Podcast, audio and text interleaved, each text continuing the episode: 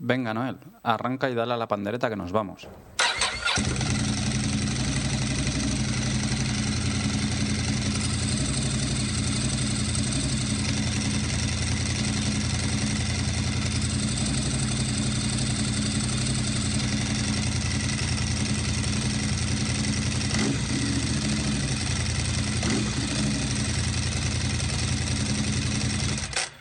Estás escuchando Embrague en Seco, el podcast para los que vamos en moto.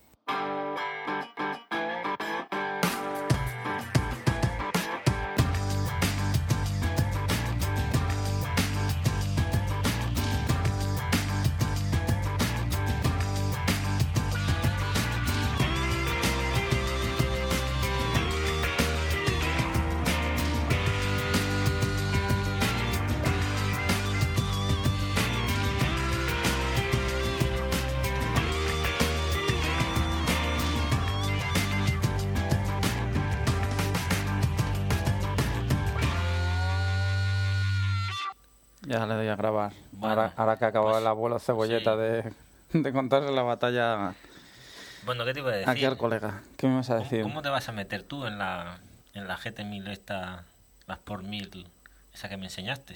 ¿Cómo, cómo me voy a Sí, meter? ¿Qué vas a hablar? ¿Con algún jíbaro o algún Sí. de cabeza de estos? A ver si te, te, te miniaturiza. o- Sí, sí, ya lo tengo, lo tengo todo Sí. controlado. El color es lo único que llamará la, la atención, ¿eh? Cuando la lleves. Sí, porque es rosa, ¿no? Yo diría que sí. No, pero no es rosa, es ¿Cómo roja. que no? Lo que pasa es la cámara de fotos. Ah, sí. Sí, eso le pasaba a uno del, del Chirona Racing. Pues Además le hacían mucha coña. Sí, tiene una VFR y sale rosa en todas las fotos. Está el tío súper quemado. ¿Será que las cámaras ven lo que no vemos nosotros? A lo mejor El sí. El fondo, ¿no? El fondo de la cuestión. Bueno, bienvenidos a un episodio más a Embrague en Seco, El primer podcast. dedicado al mundo de la moto en castellano. Podcast Número 3. número 13, el primero de 2011. Y bueno, para variar sin moto, ¿no? Mm, A media, yo sí, yo todavía tengo, me queda una. Bueno, yo, ahí. yo jodidísimo. Pero tú no, bueno, quitando esta miniatura que ya veréis todos, la, la pondremos como, como foto de cabecera, Con foto de hacer la, la moto que tengo actualmente. que no coges nada, pero que la tienes. Bien, yo soy Albert. Y yo, Noel. Tenemos a, A un invitado a un especial, invitado ya. especial que ya estuvo con nosotros en otro podcast, Sí. Guillem. Buenas. Pero ahora ya con moto, Ahora ya con moto, con, con, con, una Bonneville T100. ¿no? con una Y- T100 estrenada y ahí Disfrutando, sí, sí. disfrutando, ¿no? ¿Cu- ¿Hace cuántos días que la tienes más o menos? Pues ahora unas dos semanas. Dos semanas. Ujú. Y ya ha hecho casi, bueno, el rodaje, los mil kilómetros casi se los ha... 817 para ser exactos. Y, y eso que, bueno, que las zonas de curvas estaban mojaditas, ¿no? Y, Sí, sí, pero ¿Qué es lo que haces normalmente o por dónde la sacas? O sea, que es carretera para adaptarte un poco y tal, vas a zonas más tranquilas. he hecho que- un poco de todo, pero más bien sí he ido a buscar curvas porque la verdad es una gozada, ¿eh? ¿Sí? Sí, sí, sí. ¿Consideras que es una moto manejable para una persona que acaba de... To- totalmente, totalmente, sí. O sea, me he atrevido a hacer cosas que quizá no hubiera pensado que podría hacer y ¿Como cuál? pues no sé, de noche lloviendo y Y- se ha bautizado. sí, Bueno, bueno, es que hay que puntualizar que, claro, es novato. O sea, novato, Bueno, en, novato. en- novato en el más... con- en- ¿Qué edad tienes? eh, 38. o sea, novato en el, en sentido de que no... Porque moto antes no habías tenido de ningún tipo, ¿no, Guillermo? Bueno, sí, un ciclomotor, un- una PUC. Pero vamos, moto grande ninguna. No, moto grande no. Bueno, pero ves, luego dicen, no, que los jóvenes tal, pues hay un gran número de personas que pasan de los 30 y se están sacando carnet o se lo acaban de sacar. Y gente que yo creo que actúa de otra forma, ¿no? Para que luego digan que son unos locos, ¿qué tal? Pues ya veis, aquí está el caso de... Sí, sí, tengo de que decir que se me, se me abre todo un mundo, ¿eh? La verdad. Sí. Estoy, sí, sí, estoy muy, con muchas ganas, sí. Bueno, pues ya te iremos preguntando a lo largo Sí, del a lo largo del podcast, ¿no? podcast ya, sí. Impresiones y... Estamos preguntando cosas y nos vas contando. Bueno, queríamos hacer unos agradecimientos, Noel. Sí, Eh, comenzamos el año dando gracias primero a todos los que nos escucháis, ¿no? Todos los que nos han escuchado el año pasado y toda la gente que nos ha, bueno, que ha contactado con nosotros para pedirnos alguna cosilla o consultarnos temas a los a los mails habituales que son los recordamos en bragenseco@gmail.com. Y info arroba embraguenseco.com. Después también queríamos agradecer a Ignacio Seijas de Gestión a Radio del programa San Bikes que en el último programa nos El domingo pasado creo que fue que nos hizo una, una pequeña mención. Y nada, pues eso, darte las gracias, Ignacio, y si quieres algún tipo de colaboración o algo, pues ya sabes dónde. Aquí estamos. Tú tenías Y también luego una sí, cosilla. bueno, a- a- y supongo que muchos de vosotros ya lo habréis visto porque seguramente eh, nos conocéis gracias a, a ellos, ¿no? A Motor Pasión Moto, antigua Moto 22. Y concretamente, pues bueno, agradecer a José Ángel Albi, que es el, el- el nombre que usa allí, ¿no? Un redactor. En la web. Pues sí, que se tomó la molestia y la atención de, de mirar un poco lo que hacíamos, le gustó, o le pareció interesante y, y lo publicó en su bueno en el blog que, que él junto con otros compañeros gestionan y, y eso nos ha dado un, un número también de oyentes Bueno, la verdad es que Ah, te lo estoy enseñando aquí. Sí. El patadón ha sido espectacular. Sí. Más de mil visitas en los últimos 30 días. y bueno, y esa- desca- pero esa es la parte de No, no, la parte- no es así la- Llevamos esto es la parte del- esto es Blip TV. Esto es blip.tv y los enlaces a iTunes. O sea que hay Sí. más de 4.000 descargas. El en- tema de la, por ejemplo, en la web, eh, normalmente, pues bueno, lo que son datos, por ejemplo, en nuestro caso, que es más transferencia, en un día sí que hemos hecho casi 300 gigas. O sea que lo que es transferencia, mm, es decir, que el, que se nos escuche, pues sí que nos ha ido bien. Y yo, además, es, bueno, eh, supongo que eso muchos ya lo conocéis, pero realmente el tema de Moto 22 es curioso porque es un blog eh, donde las noticias eh, fluyen muy rápidamente. Yo lo conocí a través de Mark Massaguer, a quien mando aprovecho para mandar saludos, ¿no? Bueno, no hace falta que levantes la mano. Bueno, porque no te va a ver. Es que yo estoy acostumbrado ya aquí a las Claro. masas. a tener A, ahí, a ver si vamos a tener que hacer el podcast en vídeo. No estaría mal, tampoco, pero bueno. El caso es que, mira, fue un día hablando con él, recuerdo que me dijo, ¿no? Dice, bueno, él tiene una, trabaja en una, una ¿cómo se dice? Gestoría o tema de, bueno, de seguros y demás, y de allí, de aquí de la zona. Y un día fui a verlo y bueno, me comentó que había un sitio donde él miraba información, donde estaba al día y demás. Entonces yo le eché un vistazo allí y recuerdo que en las siguientes veces que fui a hablar con él, joder, a veces le sacaba yo algún tema y él ya lo sabía. Digo, coño, pues sí que está enterado, ¿no? O sea, sí que lo se mueve rápido. Y claro, aquí a veces, ahora mismo en Internet es que eh, si sabes una noticia, eh, mm, sale hoy y la sabes mañana, mm, ya la sabes tarde, ya estás desfasado. Bueno, de todas Entonces, maneras, eso es lo que me pasaba un poco y dije, hostia, pues sí que... este tío me habías comentado rápido. que estaban muy, aparte de los seguros, que sí que estaban en contacto con el tema Bueno, de las este- motos, ¿no? Claro, es que. Una él hermana o algo ducatista. que corría. Ah, es él ducatista. es ducatista de toda la vida. Y, y supongo que algunos, no sé si lo habréis visto, bueno, si, eh, si pasáis por la zona o conocéis Torroella de Montgrí, aquí en la provincia, que es un municipio donde hay bastante turismo, pues eh, a la puerta a veces se ve, hasta ahora tenía una 998 amarilla, no sé si la habrá vendido, eh, porque quería cogerse ahora una GSXR para circuito. Y luego la historia es que a veces tienen también una Daytona 675, que es de su compañera, de Dolores, a quien también mando un saludo. Y ella, pues mira, un día Bueno, comenzó a competir. Dolor, si escuchas este podcast, también ha levantado la mano Sí. para salvarte. tal. Es que no voy a estar con las manos aquí, es normal, ¿no? Es un saludo Toma, a través de las ondas, ¿no? hidrátate y bebe algo. Y, y bueno, pues ella tuvo un día las narices de coger, me parece que no tenía experiencia en moto, y, y dijo, venga, quiero una Daytona. Se compró una Daytona, se la fue preparando y ahí está haciendo lo que puede, ¿no? Eh, intentando competir y demás, ¿no? Y bueno, pues así es como surgió el tema y yo lo conocí a través de, ellos. Y luego vi que, bueno, realmente funcionaban, tenían noticias rápido y ahora pues salimos también nosotros, oye. Y eso pues se agradece, ¿no? Y nada más, no sé si tienes tú a alguien más por ahí a quien dar las gracias. Mm, no, agradecimientos esto. Bueno, pues, este a, tu futuro comprador de la multiestrada, ¿no? Podemos hacer así, ¿eh? Ahora, venga, hago Sí, otro. bueno chicos, Gracias. gracias. Habemos... Habemos comprador de la multistrada, multistrada. bueno, no todavía no, pero pues Pero este eh, Puede caer. a punto está de sacarla, ¿eh? ¿Qué- qué- ¿Cómo que a punto ha estado? Hombre, de, de sacarla ayudar a la tienda. ¿Tú has visto qué semana ha hecho más de puta madre? Mm. ya, sí, al menos Fijaros, aquí. Esto es lo que yo no sé, Guillem, ¿esto qué es? ¿Un... ¿Esto es un oasis o febrero puede venir chunguísimo? Porque el año pasado debió pasar algo igual, ¿no? Luego las nevadas vinieron en... No, No, esto es un oasis. Tenemos invierno por delante. Tenemos invierno sí. por delante, ¿no? Sí, en febrero es lo que decís. Aquí siempre cae algo de nieve. Habrá que esperarse. Uf, pues en, en, en un tris, días. en un tris estado de, de sacar la multistrada. Pero bueno, quería comentar, vaya, aquí lo tengo.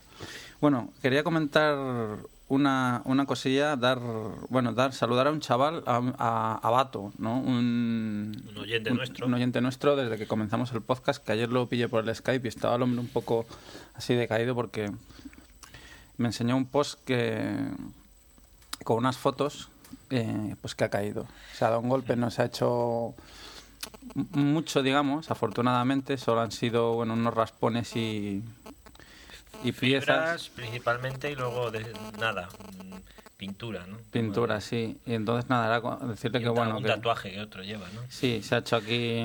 Aquí tengo. Mira, ¿ves? Aquí tienes, sí, se ha hecho un tatuaje. Joder, a color, a todo color. Madre mía. Pero bueno, nada, lo único que decirle es, Vato, que no, que no pasa nada, que no te preocupes y que, que, bueno, que, que pagando San Pedro canta, que esto que... Sí, Hombre, de todas maneras, lo que se le ha roto, que es depósito, mm, el guardabarros, palanca de cambios, lo típico, hay muchas cosas que sí que va, a poder bomba, encontrar de segunda mano. O sea, que tampoco es... Tiene, bueno, tiene sí una, una 696 que dentro de lo que cabe aún puede... Hay mercado, hay sí. mercado. Yo he visto, bueno, y también mm, yo le recomiendo que ponga él el post de necesito estas piezas. Exacto, sí. Porque hay veces que hay gente que a lo mejor te cambia el, lo típico, el, el guardabarros delantero de carbono y no se molesta en vender el original porque cree que no va a tener salida, ¿vale? Y lo tiene ahí apalancado, entonces tú... Exacto, por ejemplo, dices, pues bueno, igual no quiero, no quiero el color, pero tengo el de carbono, fibras, le valen las de la 1100, le valen las de la 796, Claro. o sea, realmente es una moto que, que aún puede sacarlas por ahí, como dices. Y bueno, el tema es eso, que por suerte pues no ha pasado de cuatro raspones. Estaba mosqueado el hombre porque decía que es que era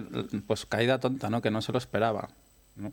Y esto Hombre, que viene... sí se lo espera. No, bueno, a ver si me entiendes. Sí, te lo puedes esperar, Noel. Si tú vas en una carretera y vas gas a fondo y vas a saco, digamos que no es que te esperas que te caigas, pero que si te caes, Hombre, no encuentras normal, no te sorprende que te des la hostia. Vamos a las cosas como son.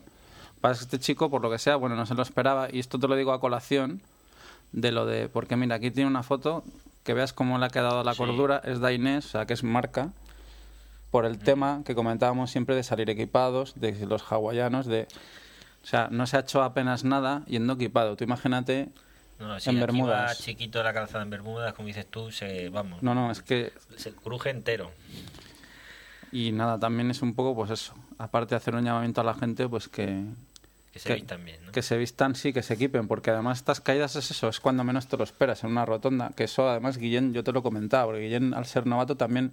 Bueno, sí me preguntaba, coño, y lo del equipamiento y tal, vaqueros, ¿cómo va? Y yo siempre le insistía, no, no, esto tienes que equiparte mm, por protección, por frío, y sales equipado ahora, ¿no? Sí, ¿Qué sí. lleva? Salgo equipado, sí. Chaqueta sí, ¿no? Chaqueta, sí, bueno, guantes y bueno, los do- las dos últimas salidas el pantalón como que me sobraba calor y iba, iba un poquitín desequipado, pero bueno.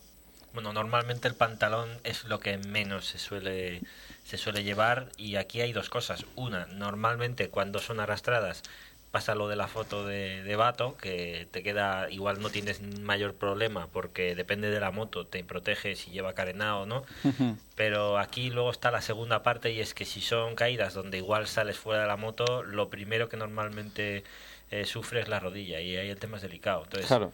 yo a veces he pensado, ¿sabes? Sobre todo por el tema de No, no, de verano, hecho, de hecho, fíjate que, Sí, que fíjate cómo tiene- lleva cómo la- lleva la rodilla izquierda. Pues normalmente en verano, por ejemplo, tenía pensado eh, comprar, lo que pasa que luego ya pues me metí con ropa de rejilla, pero comprar rodilleras, rodilleras, especiales, que incluso te las puedes poner debajo de, de pantalón ancho, ¿sabes? Y por lo menos dices, bueno, mm, lo que es la rodilla, que es lo más delicado, la llevo protegida, ¿no? Y por cierto, ¿cómo se cayó? ¿Te Pues lo mira? Pues, en fin, no. Bueno, a que- ver, sí, una curva, entras en una curva, dice aquí más rápido de lo que pensabas, fremas, frenas y resulta que cuando te quieres dar cuenta Gravilla. estás encima de la gravilla, la gravilla y acabas en el suelo.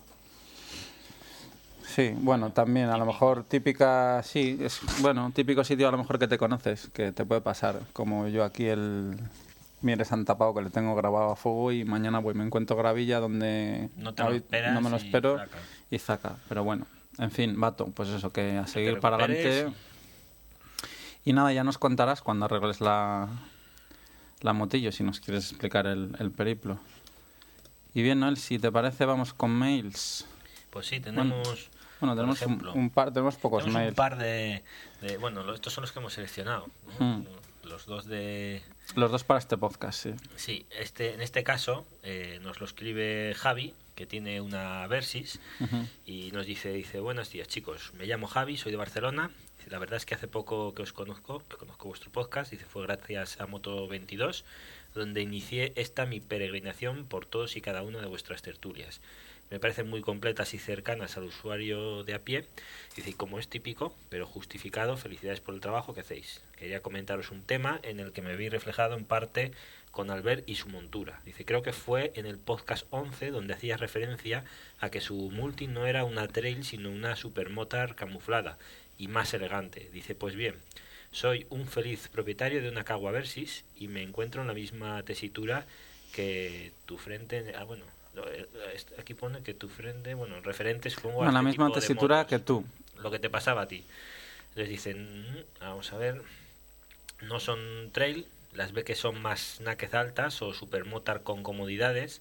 Dice que a su vez eh, un depósito más grande y protección aer- aerodinámica es lo que tienen ¿no? frente a la supermotar y que en su caso pues bueno se encuentra muy a gusto con la posición de conducción y la postura sobre la moto. Dice que le cambió el manillar después de una caída por un rental de cross, algo que además es muy común, suelen hacer y bueno, que no es de descolgarse en la moto, pero que en esas curvas que todos conocemos, sin visión del carril contrario apenas, dice, me da bastante palo quedarme enganchado cual mosquito al frontal de algún coche que venga de frente, y dado esto, desde este verano, yendo a un ritmo, digamos, alegre, empecé a rascar estriberas. Dice, y ahí empezó mi calvario. Desde ese punto, fue a mediados de septiembre, cada vez que cogía la moto, iba más pendiente de no rascar que de la propia conducción y de disfrutar la moto. Después de mucho dudar, me ha llamado, bueno, no me ha liado la manta a la cabeza y he encontrado unas estriberas retrasadas Valtermoto a un precio razonable.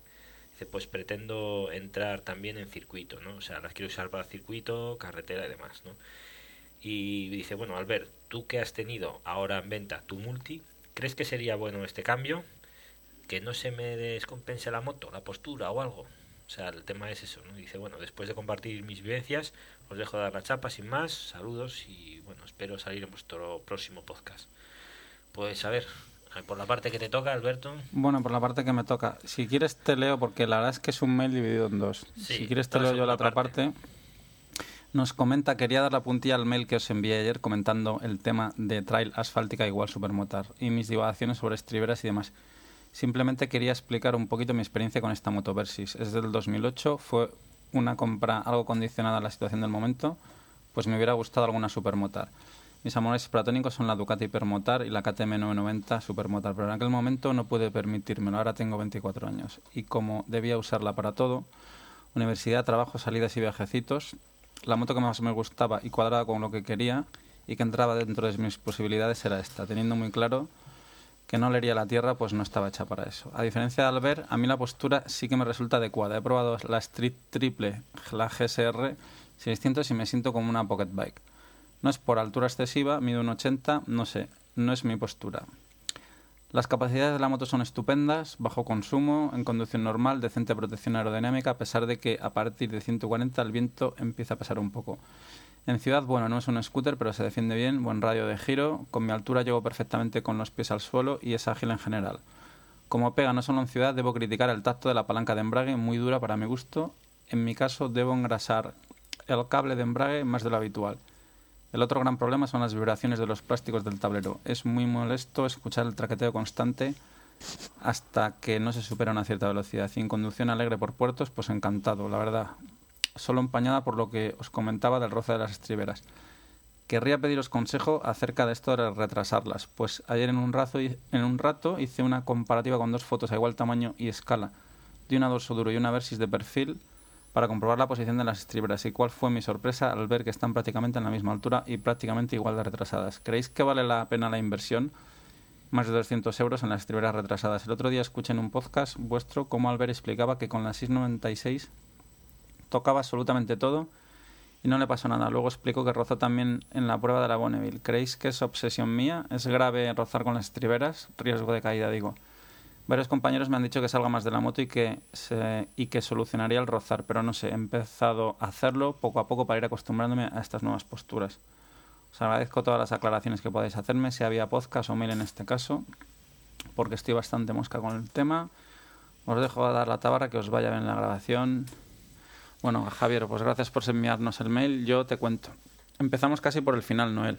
Si es peligroso tocar con las estriberas, pues muy peligroso. Mm, Con la estribera no tanto, ¿eh? Es más co- si tocas con alguna otra parte de, de la moto. como Más que nada porque se te puede se te puede levantar. Pero la estribera ya tiene su muelle, entonces mm, precisamente te permite, y para eso llevas el avisador, para que te esté diciendo, oye, Hmm. ojo que estás cerca de- del límite. A ver, yo por si acaso no, no, no forzaría tanto, haría lo que lo, lo que le comentan los amigos, que se descuelgue un poco más de la moto. Sí. Luego, claro, también te meten, depende de cada moto, depende de las carreteras, depende del peso corporal, depende de las suspensiones. Yo, por ejemplo, en la 696 sí tocaba, pero es que aunque tiene el muelle este, que dices tú, Noel, que recupera un poco la estribera, digamos hacia arriba, tiene ese pequeño juego, es muy poco el juego de margen que te da. Puede que sea mm, no sé, centímetros, no, tampoco es, Sí, no, uno o dos o sea, como mucho. como mucho, entonces- cosa, pero bueno.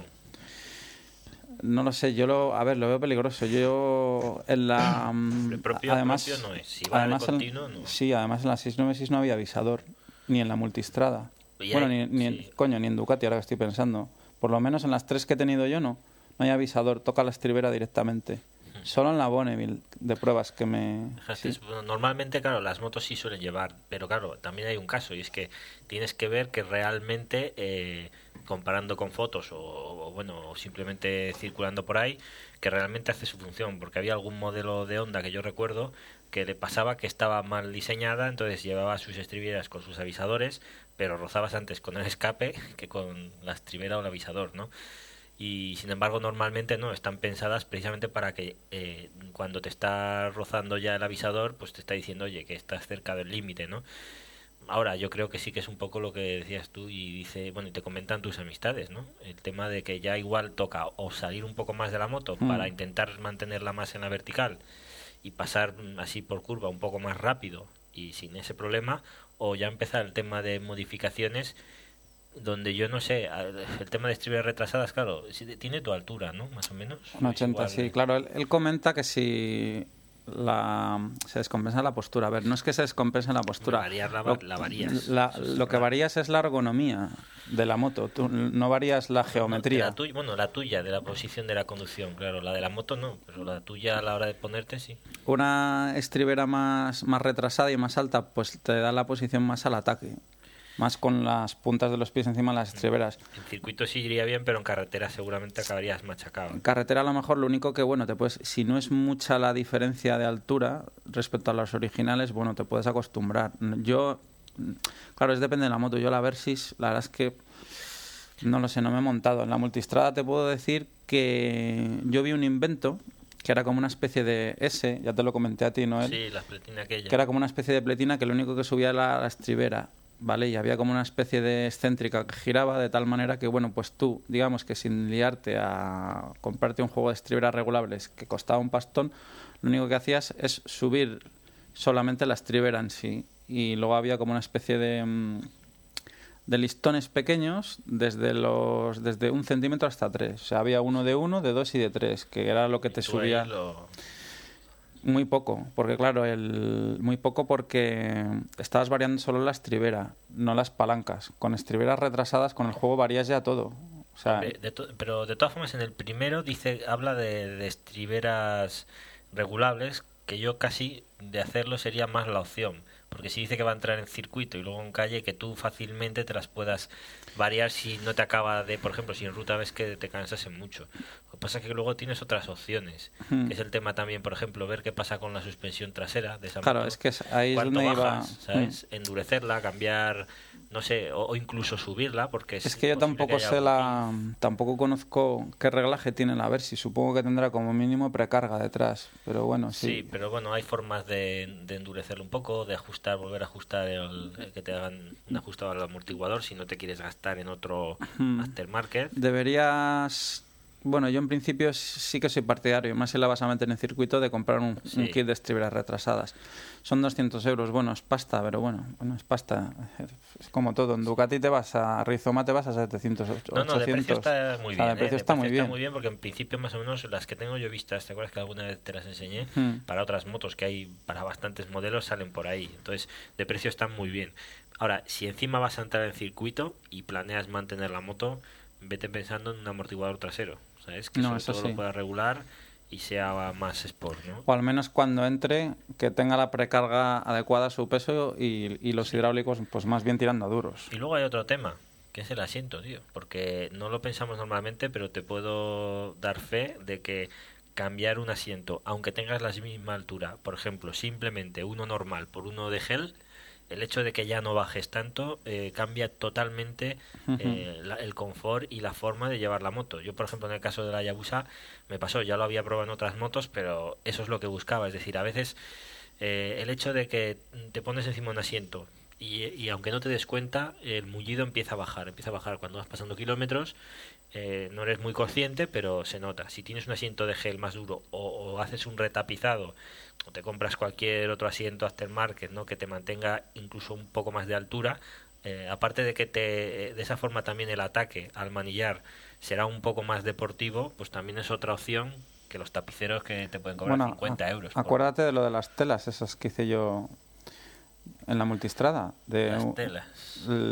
bueno, la sábana era una sábana, Ah, sí, bueno, que una la sábana prueba de doblada. subirte y Eh, aunque no era lo más ortodoxo, te fue bien, ¿no? No, no, es que era la diferencia de lo que tú dices. Parece que no, pero era brutal. Y era un, un dedo, un centímetro. Ya. Y es que cambiaba Pero total. cambia, cambia. No, no, yo creo que en tu caso igual te interesaría. Mm, Exactamente, cuéntale lo que hiciste tú para que vea un poco la opción antes de A ver, yo lo que de hice, pero bueno, lo que pasa es que Noel, yo el, el tema mío no era de, ya era tema de espalda, ¿no? Entonces yo tenía la idea de coger un asiento de multistrada que había visto de ocasión, de segunda mano y retapizarlo, ¿no? Retapizarlo, pero haciéndolo más duro y más alto.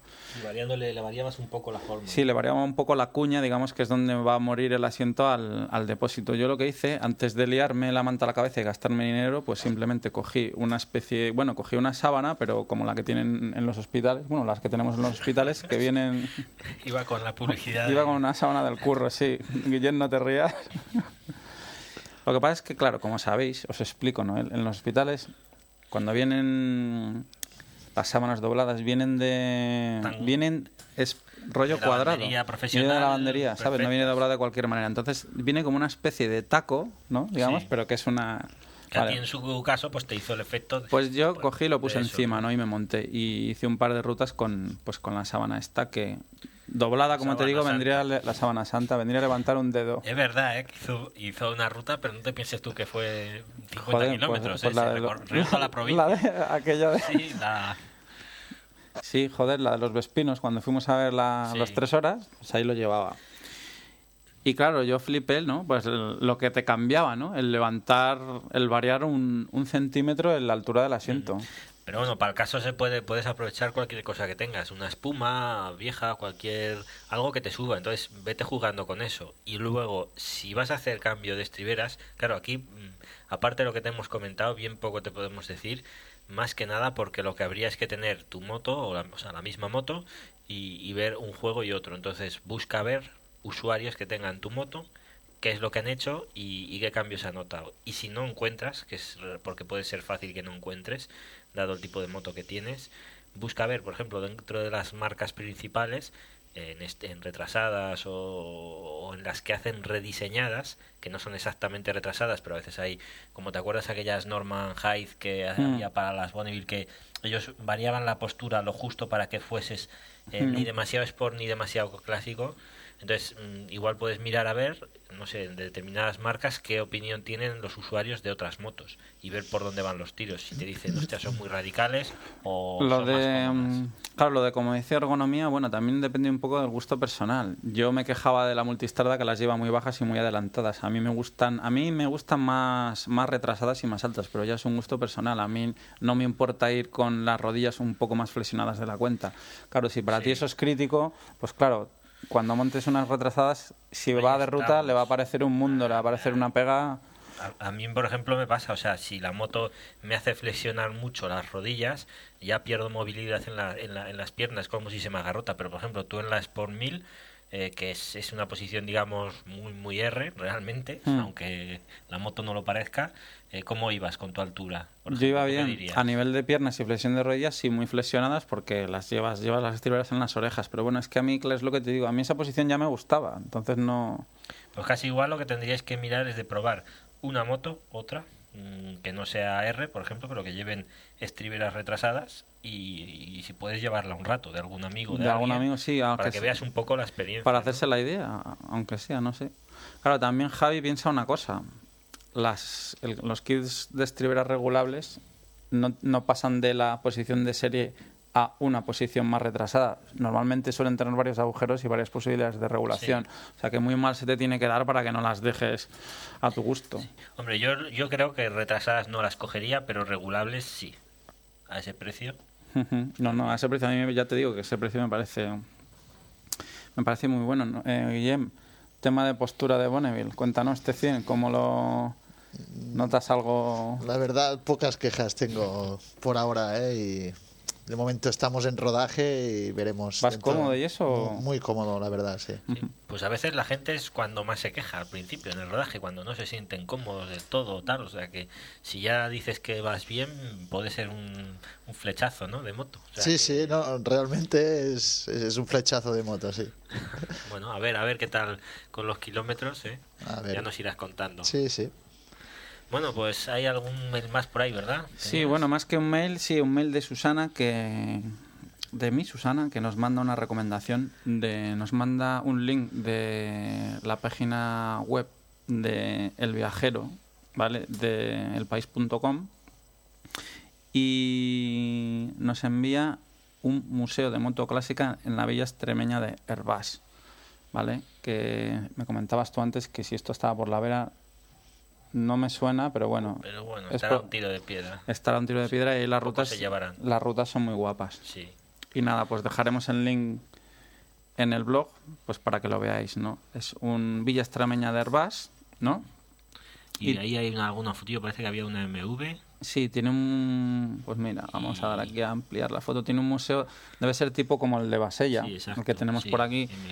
Sí, hay una MW Augusta, esto parece una Indian en la foto, una moto, este Sidecar, bueno, esto parece una Bultaco.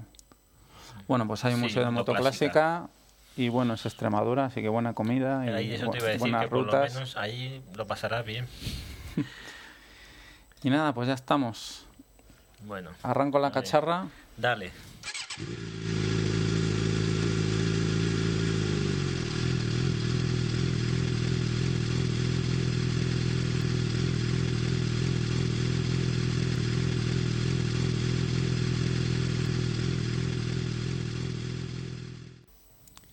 Vamos con el ralentino, el que hay bastante tela que cortar.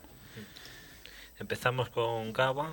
Sí, bueno, quería comentarte un post de. Mm, bueno, el tema de los resultados de ventas de 2010, que siguen cayendo.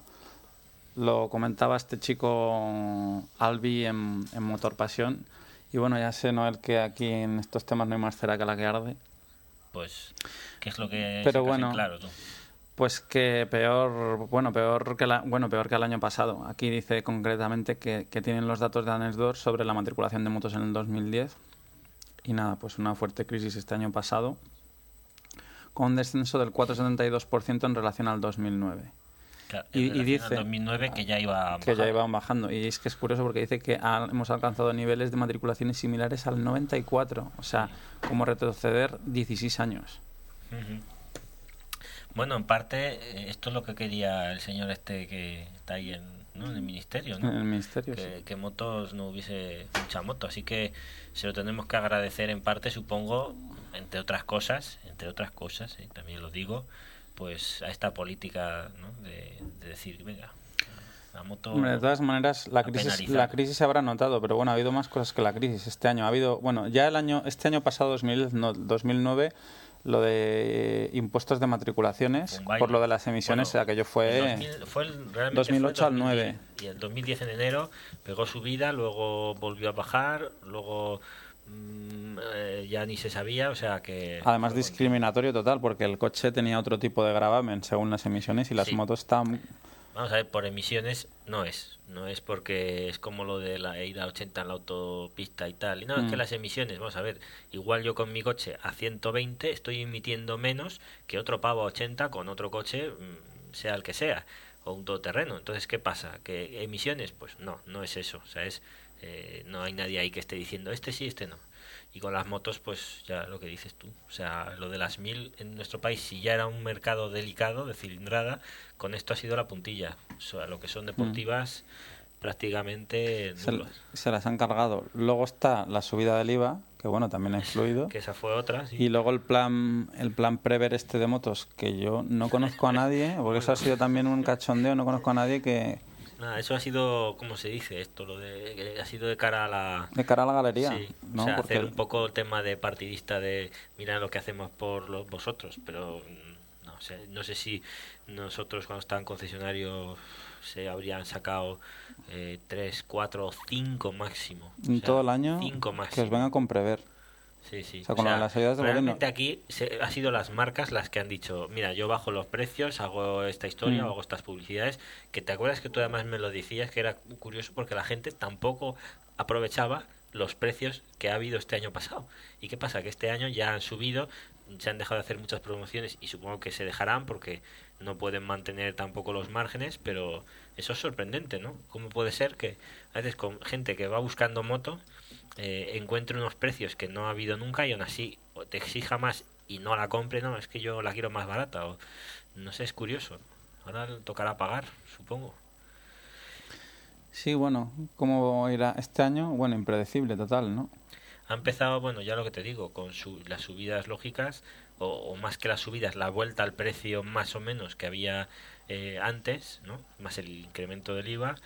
Y supongo que, hombre, promociones, viendo las revistas estas de, de Solomoto que, que teníamos, o sea, todos estos números antiguos, yo sí que he ido viendo que en tiempos había igual, es decir, que momentos de promoción siempre hay, ¿no? O cuando hay una salida de un modelo, una entrada de un modelo nuevo, y ha habido también años en los que he visto que, no sé si te has fijado tú cuando las has echado un vistazo, que, que siempre hay algunas publicidades, o sea que estos temas siempre se han llevado, pero tan a saco. No, que al final es lo que dices tú, al final las marcas son las que asumen, acaban asumiendo, por lo menos el año pasado, lo que yo ya no lo tengo tan claro es este año. No creo que se bajen del burro, en el sentido de que harán lo que decías tú de las japonesas, dirán, bueno, pues aquí subimos los precios y lo poco que se venda quede margen. Sí, no- claro, que se pueda vivir o mantener, ¿no? Porque en definitiva, claro, a veces yo creo que igual, no sé el tema de los coches, pero bueno, Y, es es- que y los es- márgenes no y son es- iguales. y espérate no se suba el IVA este verano también, que también corrían rumores de que lo mismo... Bueno, igual, igual si, si, lo, si lo vuelven a intentar, quizás sea eso ya la puntilla. Igual no se hacen anticipadas por por gobierno desaparecido, ¿no? Como el tío este de, de Túnez. Sí, no lo sé, pero bueno, más cosas más breves. ZX10, problemas de Sí. motor, Noel. ¿Qué me cuentas? Pues ya ves, ¿no? Una, una moto que sale, se vende en Estados Unidos un número de unidades, no muchas, y te llaman y te dicen, vete corriendo al concesionario y devuelve la moto, por favor. Claro, no es vete que te van a hacer un arreglillo, es No, no, vete y devuelve la moto. Te daremos la pasta Te- íntegro. O sea, Pero rollo trae que- la moto ya. traerla que va a explotar, te va a explotar en los morros. Ah, No está muy claro, muy claro, ¿no? Parece que dicen que es de motor o... Bueno, a ver, eh, dicen que es, según, según este podcast, de este programa de San and Bikes, de Ignacio Seijas, él comenta que de toda la rumorología que ha habido, porque claro, es que los de Kawasaki tampoco No dijeron nada, o sea, hicieron un comunicado pero no dijeron qué es lo que fallaba. Comentaron lo que decías tú, devuelvan la moto al concesionario, que se devuelve el importe, tal, tal, tal. El problema parece que está en los muelles de válvulas a altas revoluciones, Sí, pero pero vamos, que no... Es estas cosas que también desde luego pocas veces se ven y una marca como Kawa, no sé, yo a mí me da quizás, sí, claro, eh, lo que es el tiempo de diseñar una moto suele ser dos, tres años. Quizás a veces con la historia esta de ser el primero, de, de intentar mm, estar ahí antes que la competencia, puede ser que igual no la hayan eh, probado tan a fondo o no se le hayan dedicado el tiempo que deberían y esto les haya traído Pa- este problema. parece parece raro porque los japos supongo que serán muy exhaustivos para, vamos que no. No sé, pero ahora bueno, va- se ve que van cambiando las cosas. ¿eh? Hoy en día ya casi no puedes decir de todas las marcas lo que había antes. ¿no? De todas maneras hay una página, no sé si es la de Facua, puede ser, Sí, de la Asociación de, de consumidores. de en esta de. Facua te vienen si te vienen, bueno, si si, te- si las marcas dan avisos por algo, Sí. lo publican allí. Por Porque hay gente a lo mejor que no se entera porque No, les sí, avisan por no. carta o han cambiado de domicilio o yo qué sé, vete O que la han cogido en un multimarca y no les han metido en la base de datos de, de la marca, ¿no? Entonces tú ahí en esa página web puedes mirar si hay llamadas en garantía de, yo creo que de cualquier modelo de coche o de moto ahora mismo. Más Bueno, pues a cosas. ver, otra más. Harley fabrica en la India. Sí, esto tiene tela porque ¿Y qué te regalan? ¿Un kebab con cada...? No, no. un va, un don, sí, un... de estos, Bueno, no, Guillén, tú que has estado en la India, ¿qué te pueden regalar en la India así? Un- una enfermedad de estas, contagiosa. No sé. No, hombre, no creo que sea higiene. tan... Hombre, lo de la higiene es un poco... ¿eh? No me digas que no. Bueno, sí, es- la verdad es, es otra historia. Es otra historia, ¿no? Sí. Da para otro podcast, ¿no? Exacto. Pero bueno, lo que íbamos. La historia es que, bueno, la- me la- esta la vi porque trajiste tú, me parece, no sé si era motociclismo, y, y ya, y bueno, salía Mm. ahí la noticia, ¿no? Entonces me sorprendió el tema de que ellos dicen, Harley, que ya sabéis que es muy, es muy Harley, ¿eh? una marca muy especial, coge y dice que, bueno, que esta fábrica de la India, que realmente mm, estén tranquilos que solo, atentos, solo va a fabricar cosas para el mercado de la India. ¿Sabes? El supermercado de un montón de gente mm, que compra Harleys en la India, que aquí nos cuestan a partir de, Pero quitando la, barata, 20, 30 mil euros en ¿Tú, adelante. tú has visto alguna Harley Guillén en la No, India? la verdad, ahí, Pues, a- aquí- Roy- Royal Enfield, ahí hay la, la pasión es por la Royal Enfield, pero No, Pero la la pasión, Harley- y luego aparte paga una Harley. Aquí cuestan sí. 30.000 euros, que va a costar allí una Harley? El doble. Bueno, menos. aquí dice, mira, de un foro, te- leo textualmente, mercado indio con finalidad de hacerlas más asequibles, Harley Davidson ha montado una fábrica donde se van ensamblando las piezas que por ahora siguen procediendo Sí. de los Estados Unidos de América. Los primeros modelos en salir de la fábrica son la Super Low y la Iron 883. De precios sobre los 12.000 dólares y 14.000 dólares respectivamente, aún así siguen siendo más caras que en su país natal, donde estos modelos cuestan unos 8.000 euros. Pero espérate, ellos en la noticia no dicen esto. Eso es lo que a mí me llamó. Es decir, su lectura es, esto solo es para este mercado. Entonces nosotros traemos, como dicen aquí, traemos las piezas, ¿vale? Y las montamos. Pero yo mi lectura es, esto va a ser eh, como están haciendo, o como Audi otras marcas hacen con los motores en, en la India, o como mm, también planeaba Ducati, ¿no? Bueno, Como eso te iba a decir, BMW. Ducati iba a montar, no. Entonces- iba a montar, no. Ya estarán montados. Tiene una planta y además hubo y todo hubo una movida en Bolonia de la hostia, Mm. porque se ve que bueno el presidente allí de Bolonia debió hablar con, con los de Ducati a ver qué pasaba, porque si iba a haber desempleo, la- que si cerraban la fábrica, o sea Sí. hubo un movidón y los responsables de fábrica dijeron que no, no, que es que eso es por lo que decías tú para servir al mercado oriental. Bueno, yo creo que no. ¿Por qué? Vamos a ver. eh, ¿Creéis que va, o sea, vais a mandar las piezas con todo el rollo de aduanas y todas las movidas a la India para el mercado de la India? No. O sea, eh, empezarán diciéndote esto y a lo que te quieras dar cuenta eh, tendréis una Harley eh, hechas en la India con un mayor beneficio para ellos y al mismo precio en Europa. Porque ya te digo yo, creo que el mercado, o sea, ¿qué mercado de la India O sea que si, vender si- de si rascas un O poco sea, en la pegada de Harley, verás que pues- sale una H por debajo de o Yosun. O de sí, o de Royal Enfield, ¿no? Por ahí. No, no, es así lo que hay. O no, o sea, lo están haciendo casi todas las De marcas. todas maneras, Noel, perdona, que hay, puede tío. ser para el mercado para el mercado chino, porque No, bueno, el rollo que es el del mercado mm, de allí, El litio. propio de la India. Y yo digo, vale, ¿cuán... pero tú crees que un indio, vamos a poner las póster, por decir la más asequible, la más barata, ¿tú crees que van a comprar? Pero si allí la gente no puede pagar eh, nada, tío. O sea, eso, eh, eh, o sea, eso no justifica una fábrica que cuatro tíos que tienen pasta allí eh, se compren, que tampoco dudo, porque yo la mayor parte de, de vídeos y de historias que he visto de la India, todos son motoserres. O sea, es otra historia. No, yo no he visto el rollo custom. Hmm. Yo creo que está bien claro. Y es, Bueno, de todas maneras, Guillón, tú has estado, aparte de la montaña, has estado en grandes, en lo que es gran ciudad, en la India. Sí. Y tampoco qué tipo de moto puedes ver, no sé. Bueno, puedes ver, sí, alguna Japo y luego están ahí las...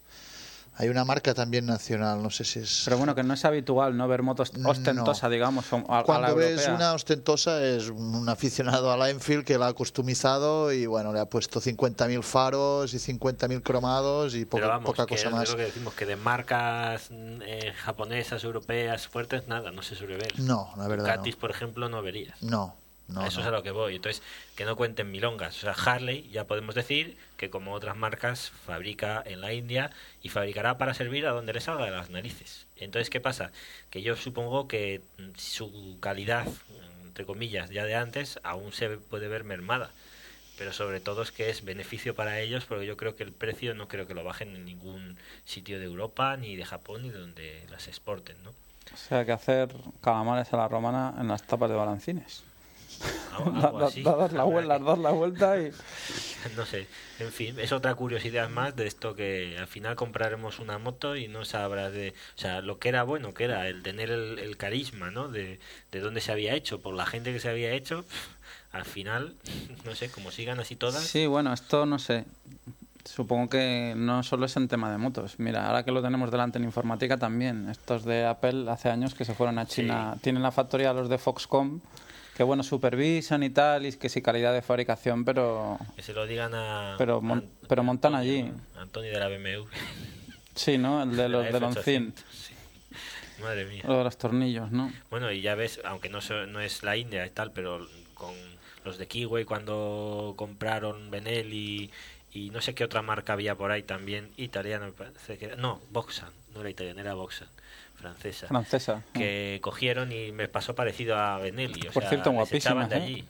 Sí, pero Las Café Racer estas.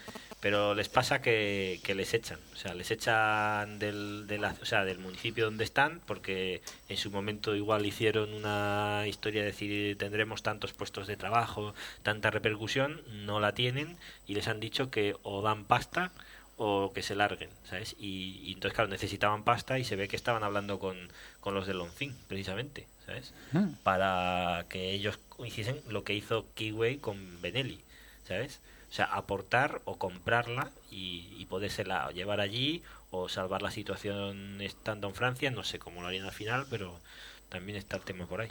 Bueno, bueno, más cositas Bueno, al ralentí. Esta me gusta mucho, tío. Moto Esta es una pasada. R eléctrica de Mission Motor. Oye, Exacto. guapísima, ¿eh? Guapísima, pero espera, que esto no es ninguna bicoca. Es decir, eh, decir bueno, mira, aquí eh, pensamos que las motos eléctricas, claro, una moto eléctrica que te suena a ti. Si te digo, venga, moto eléctrica. Uf, Piensas en lo peor, ¿no? pienso en lo peor. Yo probé una, tengo un vídeo además puesto por ahí. Hombre, una la, la estética, bueno, la estética es, es brutal, es tipo Desmosedic Sí. y las llantas, las Marchesini, estas que comentabas tú preciosas. Guillem, por cierto, el rollo, te va el rollo, porque es que yo tenía una historia con el tema de las curvas, ¿sabes? porque él es primera moto y yo, Ah, claro, yo decía, joder, no sé si le agradará ni le gustará la ruta de curvas y tal, Ya. me dice que sí, que es lo que sí. suyo, ¿no, Guillem? Y claro, yo, porque yo le comentaba, digo, bueno, tú ahora tienes una T100, digo, pero el día de mañana lo mismo. 99 en Canarias. Exacto. Perdón. ¿Lo mismo te gusta? Lo mismo te gusta. Sí, lo mismo te gusta el rollo de curvas, que es lo que le comentaba yo. Y el día de mañana acabas con una R. A lo mejor no es porque lo que no es por- o sea, acabas con lo que no O te gusta de estética, sí. que es lo que hemos, lo hemos comentado Pero muchas por veces, pero no, con algo que, que realmente es para lo que quieres hacer. Sí. No sé si será el caso, es muy pronto, es mucho vaticinar, pero vamos. No, no, pero un día nos dijo, un día que estábamos hablando nosotros, me parece que él dijo, no sé qué le comentaste tú algo, no, pero ahora tal, con calma y tal, pero él no sé qué nos dijo como diciendo, bueno, bueno, espérate tú que yo, o sea, que yo creo que él intentará ir a más en la medida de, ¿no? de tus posibilidades, Bueno, sí. o sea, no llevarla lo mejor que puedes. La cuestión es disfrutar, ¿no? Y bueno, al momento ahora os comentaba, no priorizo en la velocidad, sino un poco en, en adaptarme a la moto y, y lo demás ya el cuerpo te lo pide. Pero sí es verdad un poco lo que dice Alberto, ¿no? Ahora veo estas Rs y las veo de otra forma y, y puedo entender mucho mejor la gente que, La gente que que las la lleva. que las lleva, ¿no? Sí, sí. Pues en este caso, esta moto, eh, esta R eléctrica, la fabrica Mission Motors, que es una empresa estadounidense. Nació con el objetivo de, de hacer motos eléctricas, de bueno, o las motos eléctricas de mayor rendimiento ¿no? a nivel internacional. Eh, yo estaba mirando que es un equipo de más o menos algo más de 20 ingenieros y desarrolladores, que son la mayoría jóvenes. Y tela, porque lo que os digo, esta no es, o sea, no sé precio, mm, sé que para calle dudo que sea, Bueno, porque ellos la enfocan competición. Más a circuito. ¿vale? Entonces, eh, datos por encima. Eh, esta preciosa R con horquilla invertida tipo Superbikes, competición, eh, Collins, eh, otras lindezas, rinde aproximadamente 140 caballos, un poquito más. El par disponible es desde 0 a 6.400 revoluciones. Y ojo, desde cero. ¿Por qué? Eres eléctrica. O sea, no hay un ralentí. Que esté ahí, ¿sabes? Oscilando. Tú partes desde cero. Desde cero, gas a fondo. Claro, entonces luego tienes otra historia, es, bueno, velocidad máxima, ellos dicen que supera los 250, llantas de magnesio Marchesini, los Brembo cuatro pistones top level y bueno, completamente ajustable el tema del gas, entre otras cosas, o sea, toda la electrónica, por supuesto, a gusto del piloto, o sea, súper enfocado a competición. Y luego, pues también el tema de la frenada regenerativa, que esto es típico de las motos eléctricas. La- Vale, que esto es el aprovecha- KERS de la Fórmula 1. se carga, que- ¿no? Supongo, Sí, y es, frenada. un- es una gozada. Es una cosa, al principio es un poco extraña. Yo cuando probé la Vectris, eh, al principio, claro, decir, hostia, das con el puño de gas eh, invertido, de la, o sea, al, al contrario de lo que das para acelerar, y la, la moto empieza a frenar. No frena como si. ah, o no sea, frenas frenos- O sea, ¿puedes frenar con maneta? Tú puedes frenar con los frenos y luego puedes frenar invirtiendo, Invirtiendo el gas. el gas. Entonces la, la moto lo que hace es eh, tras- eh, transformar la energía cinética, la de movimiento, Sí, en electricidad. Entonces, ¿qué pasa? Pues que es un freno que, por ejemplo, no vas a usar, mm, yo qué sé, igual en ciudad, si vas en un atasco, porque igual no te puede proporcionar una frenada instantánea si la necesitas, pero tú imagínate una curva en la que estás, por ejemplo, solo necesitas redu- reducir un poco. Un poco. Es como un freno motor. Pues puede ir ideal. Otras situaciones, pues igual, cuando no tienes ninguna situación de riesgo y eso te hace también estar cargando un poco el tema de baterías y demás, ¿no? Y esta pues cuenta, por eso, entre otras cosas, cuenta con ello. Eh, otras curiosidades, por ejemplo, eh, como no podía ser, Wi-Fi y 3G, ¿vale? Para configurar la moto y para... Wifi 3G. Wi-Fi, Wi-Fi y 3G. Viciosillo. Sí, eh, cuando vas allí, estás en competición y dices, hostia, que me ha llegado del Facebook, a ver quién A es?". ver, a ver quién es. Estoy aquí rodilla, rodilla al suelo, ¿no? Y me estoy mirando el Facebook en el tablero. Pero es una moto realmente impresionante. Luego os pondremos las fotos porque veréis No, que no, es buena una maravilla La, de... la parte de ciclo acojonante, ¿eh? Pero impresionante. O sea, Joder. no es esto que os espere, o sea, no os esperéis una moto, lo que decimos, eléctrica de, bueno, venga, a ver, no, no. O sea, esta gente Por cierto, autonomía, autonomía no se sabe nada. no dan esto. cifras de autonomía. Yo no sé realmente cómo, cómo lo sacarán, pero bueno, si está enfocada a competición, supongo que unas tandas te, te llegarán, ¿no? Digo yo. En fin, es una curiosidad, porque la moto está realmente muy bien acabada, ¿eh? O sea, Bueno, ya hay una. mm, Ya hay una moto, también, no sé, lo he visto en algún blog. Hay una moto eléctrica que ya ha dado caña en alguna carrera. circuito. Sí, no sé qué marca era. Pues a ver, no sé, lo tenías por ahí, puede ser, la habías mirado antes. Sí, ahora te lo, te lo voy a buscar aquí porque lo tengo.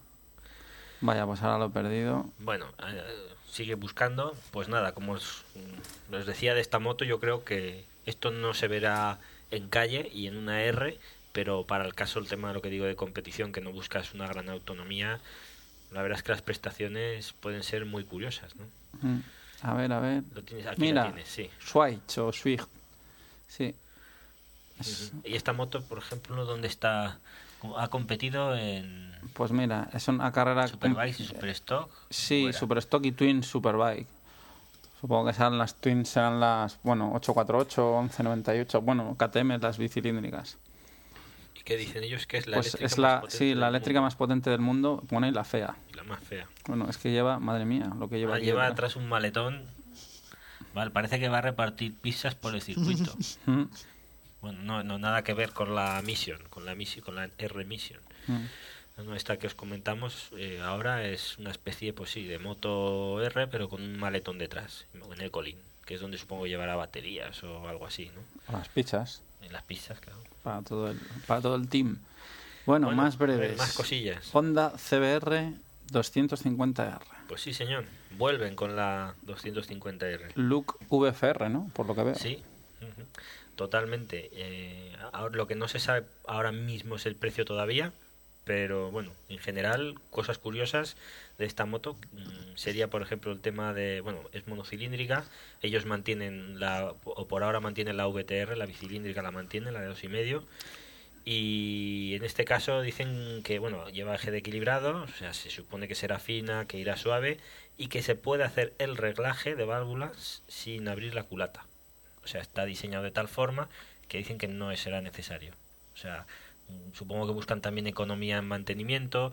Entonces, será una moto, yo creo, pues hombre, más resultona para aquellos que, que bueno, que buscan una cilindrada baja, dos y medio, algo que se había perdido un poco y un aspecto ya un poquito Supongo más que entrarán los nuevos carnets, está ya.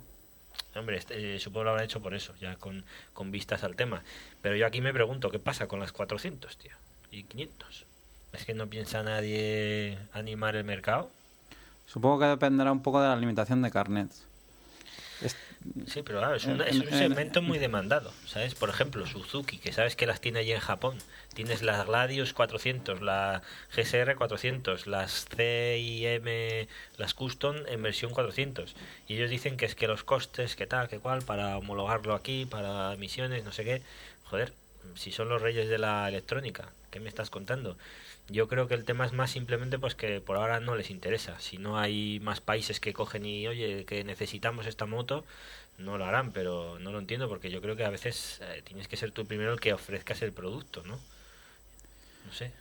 No sé, complicado, claro. Es que hay que verlo más desde la perspectiva, yo creo que de alguien que se saca el carnet, porque es a lo que apunta esta gente.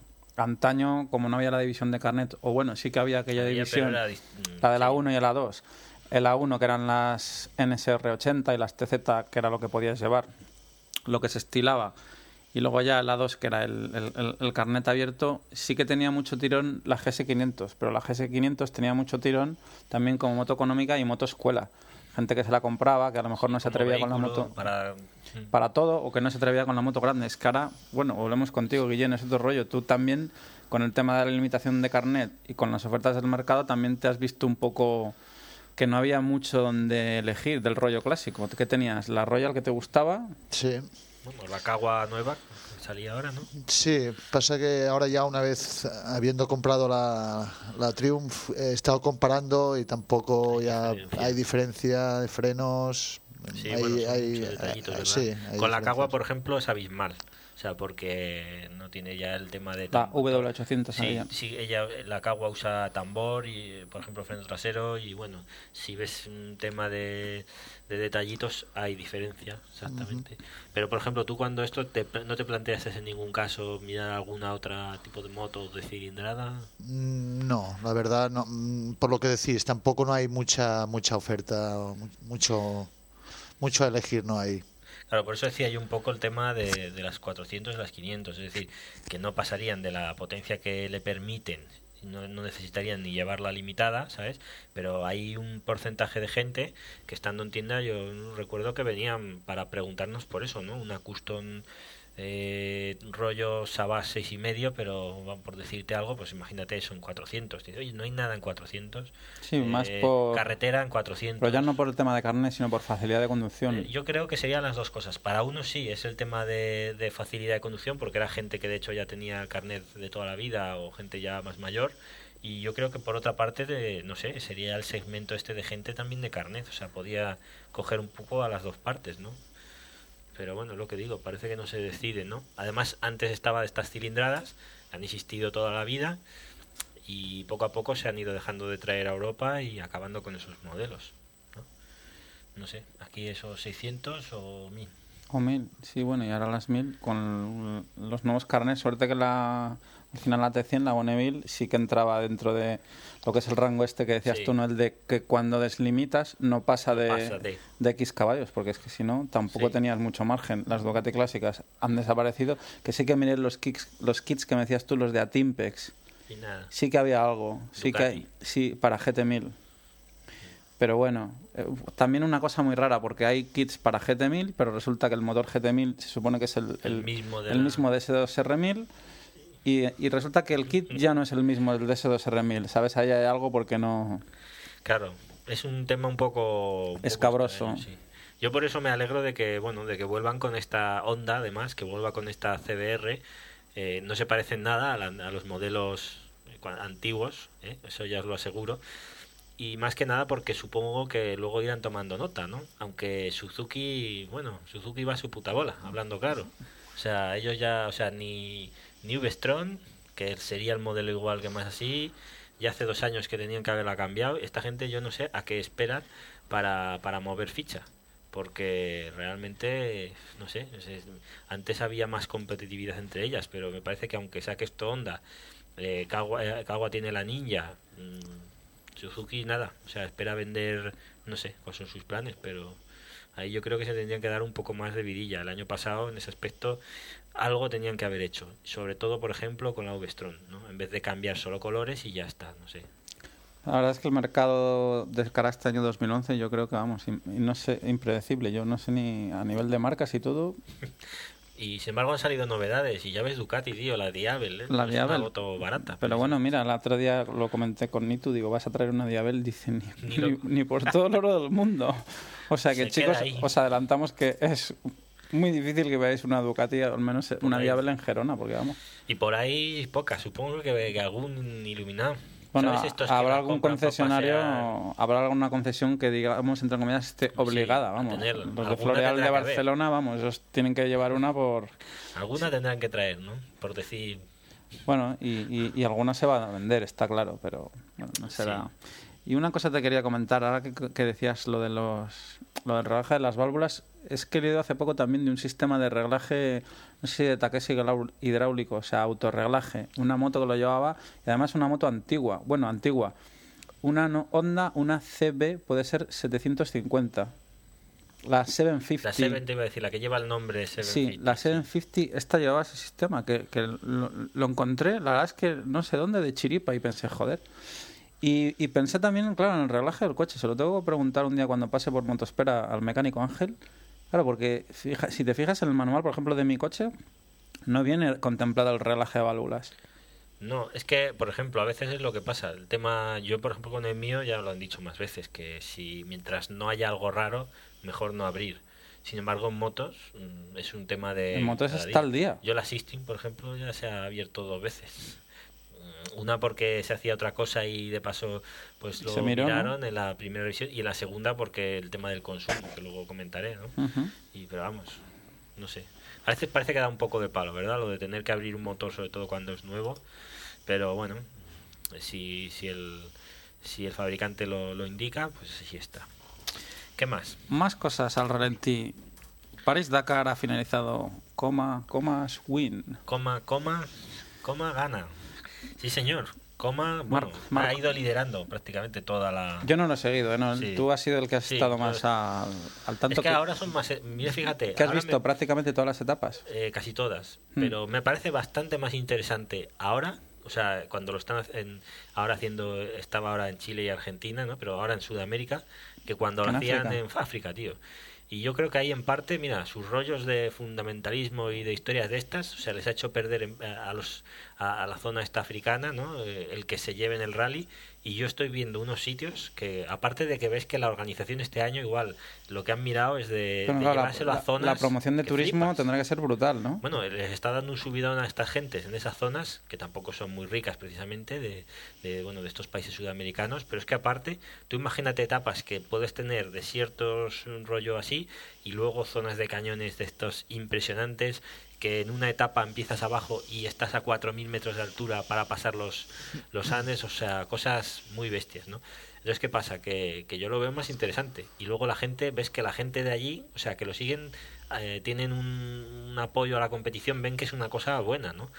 Luego también está el tema de que ahora ya no es como en tiempos que no aquí eh, tienes que pasar, por ejemplo, poblado y llevan un control de radar, es decir, no se pueden pasar de 50 o les penalizan. O sea, miran de que respeten más estos temas, ¿no?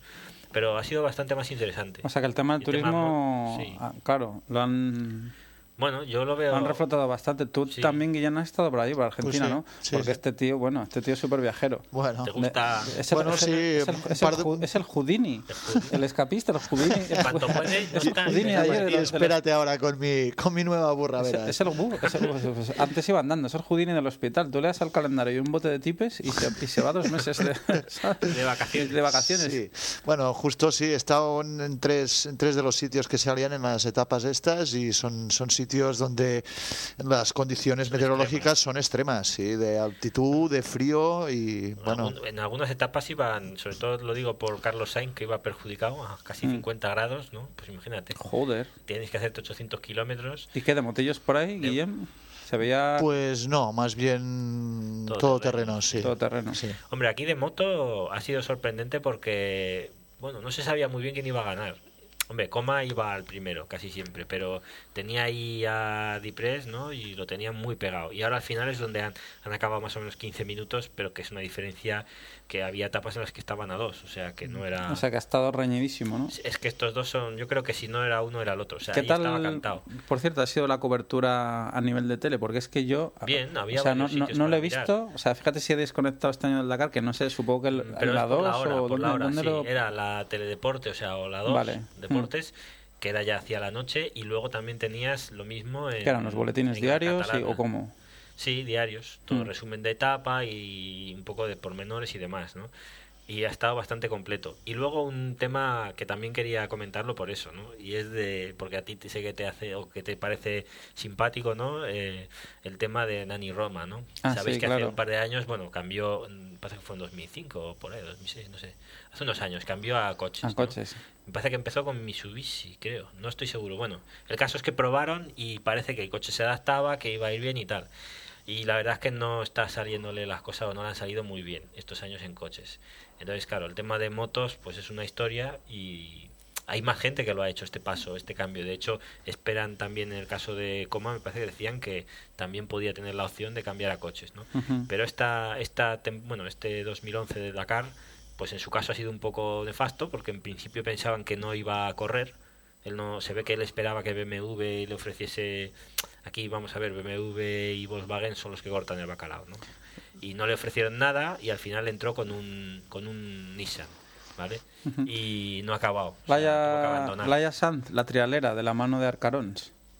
Pues mira, ¿Qué, ahí está. qué me curiosa. cuentas? Acabó, por cierto. Sí, Eh, acabó sí, el rally. Sí, sí.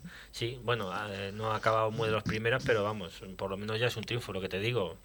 Romano con su coche y no, vamos, tampoco lo tenía muy preparado, pero una lástima, tío, no ha podido ni acabar. Entonces, no sé, yo a veces digo, hostia, podía probar otra vez a volver a- con la moto en estas tierras y ver qué hace, macho. No sé, sería interesante. Y bueno, Bueno, pero vamos Ya con otra más. cosilla. Temas, a ver. Temas, bueno, no, temas no, otra cosilla breve al ¿Queda ralentí. Bueno, las fotos de la Ah, sí. Ducati, la de Cuéntanos. y de Valentino. Bueno, pues que ahí la tienes, estás viendo la foto. ¿Y qué te parece? Pues me parece más de lo mismo, pero bueno, lo que me parece es que el Mundial el año que viene eh, va a ser brutal. Va a estar... interesante.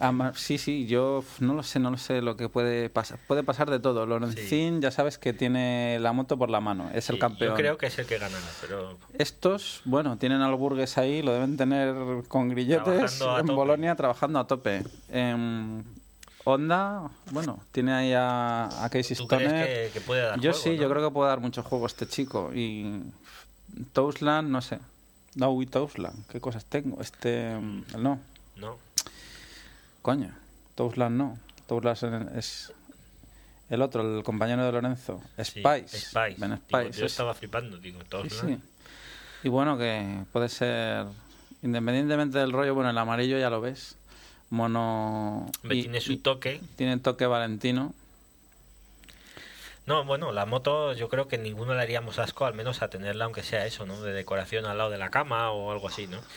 Eh, pero yo creo que este año, igual por todo este cambio de, de- de pilotos importantes y por lo que acabas de comentar tú, que, que todavía tiene la moto por la mano Lorenzo y yo creo que podría ser que gane, que vuelva a ganar, ¿no? A veces les dura esta, esta racha o esta o digamos ese ánimo, a veces les dura dos, tres años, ¿no? Entonces yo creo que, que en este caso puede ser el que gane, ¿no? Si por ejemplo a, a Ducati no le van bien las cosas y no hay nadie por ahí que espabile, podría ser. Otra cosa será el 2012, ¿no? Como decías, me decías el otro día, ¿no? Así que bueno, veremos a ver qué pasa este año en MotoGP y bueno, muy bonita la, la Desmo. Y ahora, Bueno, un link me decías, me comentabas. ah, ¿quieres que para- te comento el link? Sí, que ibas a dejar un link sorpresa o algo Sí, así. a en ver, la- teclea por ahí, teclea. A ver, Te voy a teclea. enseñar uno. Sí, a ver, tienes que poner carreteras secundarias. No, cuaternarias, perdón, secundarias.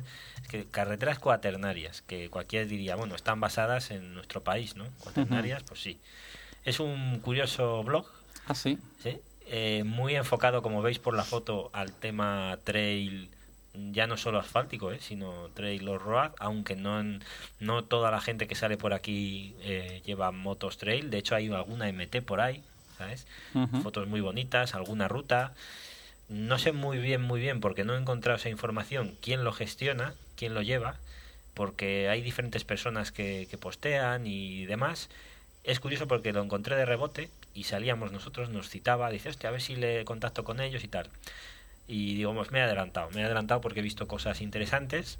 He visto cómo puedes, tú ahora estás va, mirando pues el sí. montaje de unos Gipro, de unos, ay, perdón, de unos De unos hot grips, de unos, unos puños calefactables. de los Oxford. Bueno, los que tienes tú, ¿no? Sí, la última generación. Tienen, aparte de, aparte de todo esto, o sea, aparte de reportajes de este tipo, tienen rutas y tienen algo. eh, Bueno, es que en general es bastante completo. Yo ya luego pondremos el link, os recomiendo que lo veáis, porque la, la forma en la que lo hacen es muy particular. Las fotos suelen ser de calidad, en alguna de las rutas que, sacan, o sea, de los viajes es, son buenas. Ya digo que no sé si todos, todos eh, siguen más o menos el mismo sistema o no. Pero ahí abajo, si das un poquito para abajo, que te has pasado una cosa que es interesante, que quiero leer. Bueno, le echamos un vistacillo, más abajo, más. Eh, entre los posts, en la segunda página, me encontré, a ver, tira un poquito más para abajo, un poco más, vale, a ver, Eh, ahí, Dino a BMW. Vamos a leer un poquito, si te parece, ¿eh? Esto es una sorpresa. Ah, vale, vale, Mira, vale, vale. Sí. Aquí, sube un poquito, sube. Dino a BMW. Nos encontramos, bueno, martes 4 de enero 2011, ¿no? Una de las personas que, de los que llevan aquí el, el tinglao, pues eh, comenta, dice, Dino a BMW. Esto es una foto de una, de una trasera, parece de una, Sí, del un- cardán de una de un GS cardán- ar- ardiendo, ¿puede ser? Eh, se le ve un poquito quemado, ¿eh? La verdad. Pero bueno, esta me parece que no corresponde a lo que ahora os vamos a leer, ¿no? Es muy interesante. Entonces, eh, eh, se ve que pues una de estas personas eh, compró se interesó por BMW. Entonces, ahora aquí empieza. Dice, voy a recuperar una de mis antiguas entradas al viejo blog. Así recordamos un poco lo que debemos y no debemos comprar. Dice, ahí va. Eh, Como aficionado a las motos que soy, y ya desde hace muchos años, llegó un momento en que decidí comprarme una estupenda BMW 1200 GS. Me gustaba mucho el diseño, su facilidad de conducción, su fuerza, pero lo que no sabía es lo que hay detrás, BMW. La cuestión es que pagué la barbaridad que piden estos señores por la moto y me fui tan contento. El vendedor no hacía más que elogiar la marca, que si fiabilidad, que si garantía, que si son las mejores motos del mundo, no se rompen nunca y bla bla bla. De tan contento fui a pasar la primera revisión. Estaban todos los mecánicos con bata blanca operando las BMWs. Dice, primera complicación, los señoritos no cogen motos los viernes, es decir, que solo hacen revisiones de lunes a jueves. Y si el cliente no puede ir, pues que se aguante. Fíjate, te gastas más de 16.000 euros en una moto y la primera vez que voy al taller ya ponen impedimentos. Dice, bueno, consigo dejarla y le hacen la revisión de los 1.000 kilómetros, que no es ni más ni menos que cambio de filtro y aceite.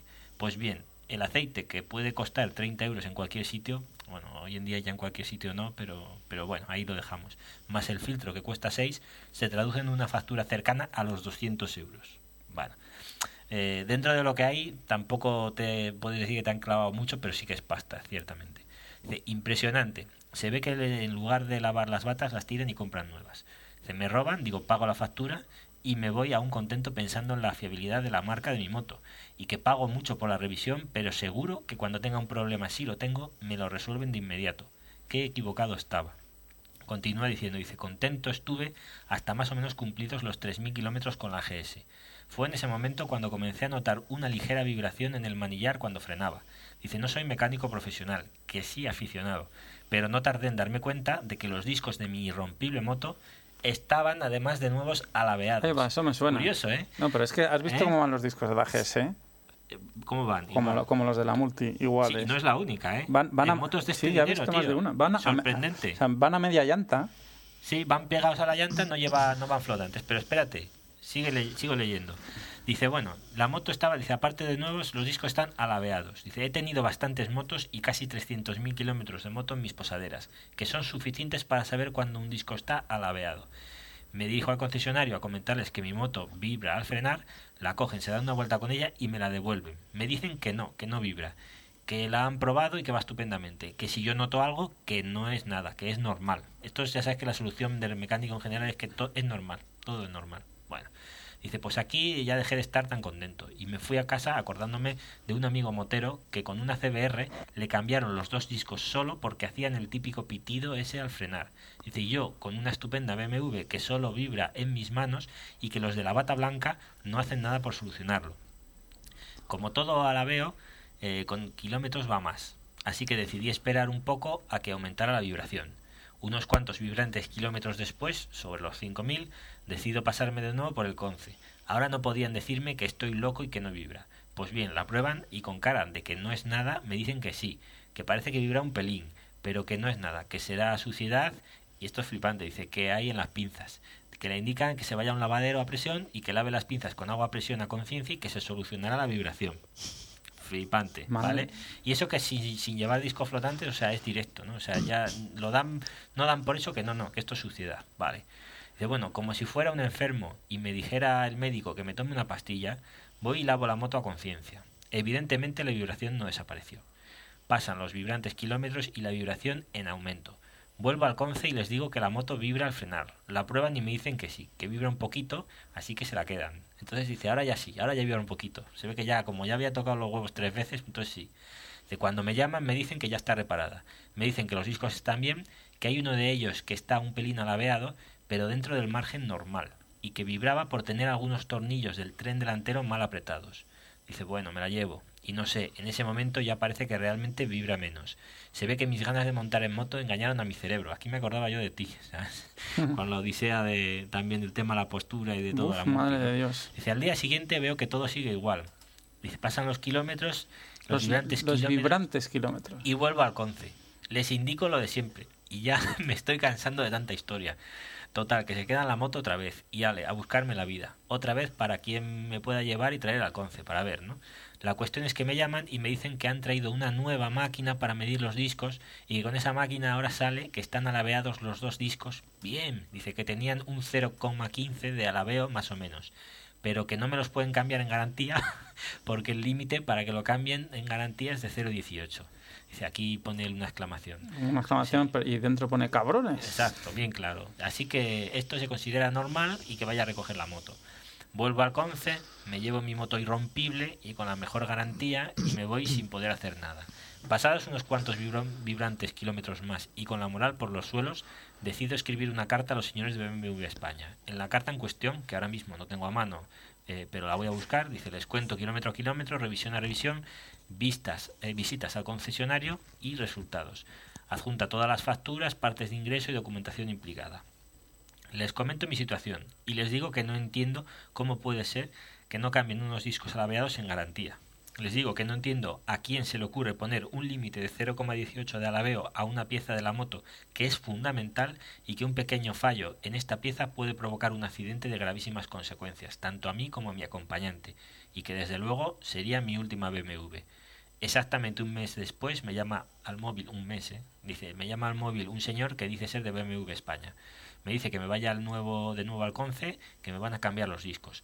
Hasta aquí bien, pero luego el señor va y me dice con buenos modales y diplomáticamente que trate bien los discos, porque si me pasa de nuevo no me los cambiarán. Dice, imaginaros mi cara. Ahora resulta que BMW me dice que su mierda de discos se han alabeado porque yo los trato mal.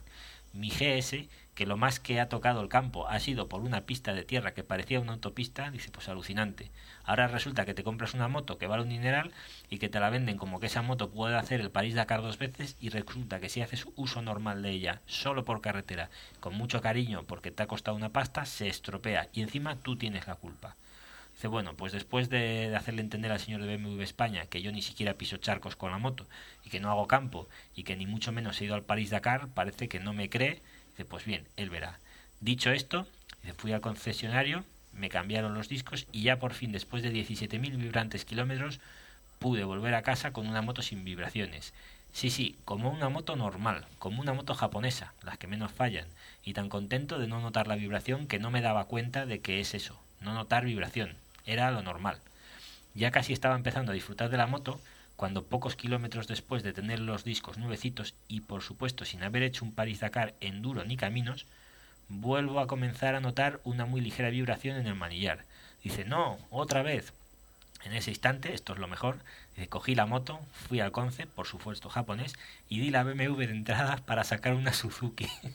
Ese día se acabaron los problemas de los discos, la gente con bata blanca, se acabó el notar cosas, se acabaron los, saltos, los asaltos a mano armada en cada revisión, y di la bienvenida a algo que ya estaba casi olvidado, el placer de ir en moto.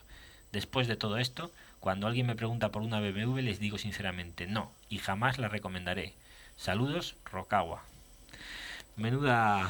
Yo me he Bueno. acordado de ti en varios puntos. mucho. No, lo que pasa es que aquí le ha tocado, aparte de la BMW mala, le ha tocado el concesionario, concesionario malo. malo. Han tocado las dos cosas porque te pueden, yo qué sé. Sí, es verdad que no todos los concesionarios de BMW actúan igual. Este creo que es de Murcia, por, por lo menos el blog y tal lo hacen por allí.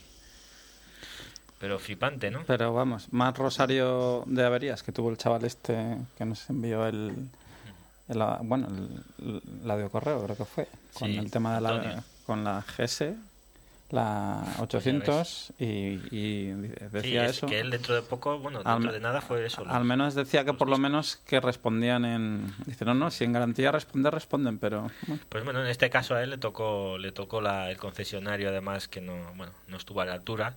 Y bueno, pues el blog no tiene solo quejas. Esto es una curiosidad, una carta que te la quería leer por eso, porque había varios detalles que, bueno, que me eran familiares. Y nada más, pues bueno, tiene, sobre todo tiene también viajecillos, si vas pasando para atrás, ya te digo, hay rutas realizadas, sale eso, alguna MT, como te he dicho, y luego pues bueno, tienen bastantes salidas completitas donde especifican Ah, sí, bien pues tiene bastantes cosas aquí. sí. Cabo Cope, Cabo de Gata... Y pon alguna, ya verás que las escom- fotos- Escombreras. Bueno, Sí. Escombreras fue donde por ahí... Lo del caso Manises, ¿no? donde perdió la ¿No? sandalia. Coño, ¿te acuerdas tú del caso Manises, del, Sí. del avistamiento ovni? Eso fue ahí en... Ah, vale, sí. Fue que Vale, decían que eran las chimeneas de escombreras, no, No sería alguna CBR 1000 XX que iba muy rápido. Cartagena, pues sí, es por ahí. Es por Sí. ahí. Pues sí, la verdad es que... Bueno, pues ahí queda. eh, luego ya lo pondremos también. Pues en los carreteras links. cuaternarias Punto com. punto com. Dejamos el link. Vamos con otra cosita. Consumo que me querías comentar, Noel. Consumo. Consumo de los De los scooters. scooters, pues sí, es nada, una breve nota. Es- ¿Te acuerdas que estuvimos hablando un día del tema de consumos? Que te dije lo que gastaba la Sistine y dijiste, hostia, pues casi consumo de multistrada, ¿no? Hmm. Pues sí, eh, al principio de, de usarla, claro, era rodaje y salía un consumo de 3,2, 3,3, ¿eh? no pasaba de ahí. Y No, bueno, más, ¿no? El consumo de multistrada estaba en... En 4 y pico. te En cuatro y cinco. pico me salió, bueno, luego se ha estabilizado en 5, Cinco por ahí, pero pero, bueno. vamos, aún así, 5 litros para una 1100, Está muy bien. Claro, ahí es lo que vamos. Yo, por ejemplo, el consumo de scooter, pues al principio sí sabía que Mm. andaba por ahí. Por cierto, Dime. Guillermo, aunque estás en rodaje, tema de consumo, ¿has hecho alguna medición o, Pues, o ni puto caso? Ibas metiendo gasolina según se iba acabando, ¿no? ¿Cómo me conoces? Sí, más o menos a ojo yo te sé decir que, bueno, que con 10 eurillos me, me corro unos 180 kilómetros tranquilamente. ¿Qué has hecho? ¿Llenaste el tanque? ¿Llenas tanque y...? Sí, sí. Sí, pues sí, un consumo por ahora, hombre, también es rodaje, pero sí. Pero ¿utilizas el, de lo normal. ¿utilizas el parcial, el cuenta kilómetros parcial o no? Mm, Lo quise probar el primer día, pero es que me monto y me, me olvido de todo, la verdad. No. ya, Bueno. ya tendré momento para, Para eso. ahí hacer. Sí. Bueno, él tiene un programa, ya sabes. Sí, me lo Sí, descargué y todo. Sí, el road trip, pero ni puto caso, ¿no? Dice, no, yo- Ya de- demasiado tiempo pierdo en, en llenar el depósito, lo demás ya. Hay que ver. Bueno, me decías que te ibas a cuántos litros en rodaje que trababa Eh, bastante, rodaje era ¿no? normal, no, no, 3, con algo, 3 con 3, es que era menos casi que la otra, que la 125, ¿no?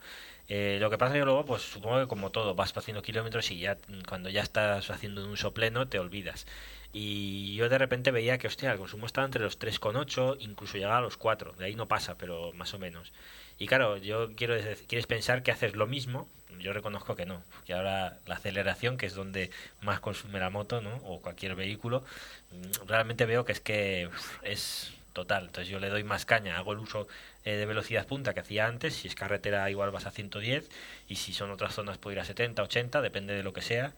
Pero es que realmente veo que no, o sea, que es un consumo que está bien. Entonces he ido mirando por ahí, por echar un vistazo, miré en algunas de las solo motos, Consumos de... Exacto, y aquí voy un poco también porque tengáis una idea. Claro, yo no tengo una cosas que- referencia, Noel, de scooters, porque yo el último Mm. scooter que tuve, bueno, fue una 150, un skipper, de, bueno, de, de dos, que de los tiempos. carburación, ¿no? Sí, ya llevaba el engrase, Claro. bueno, engrase separado, aunque llevaba un depósito Sí. y bomba automática, pero vamos, tampoco tampoco Es que- mataba de aquella. Sí, pero aquí hay una cosa y es curiosa, porque están por una parte, es decir, si nos centramos solo en scooters, por ejemplo, las revistas en las que salían los modelos antes del 2001, que es cuando hubo más o menos el cambio, que empezaron a meterse más ya modelos de inyección, o sobre todo digamos que donde hubo la subida fuerte, ¿no? Donde pasaron a costar de 300 y pico mil pesetas a, Sí, a medio a pasar millón. al medio millón de ahora, ¿no?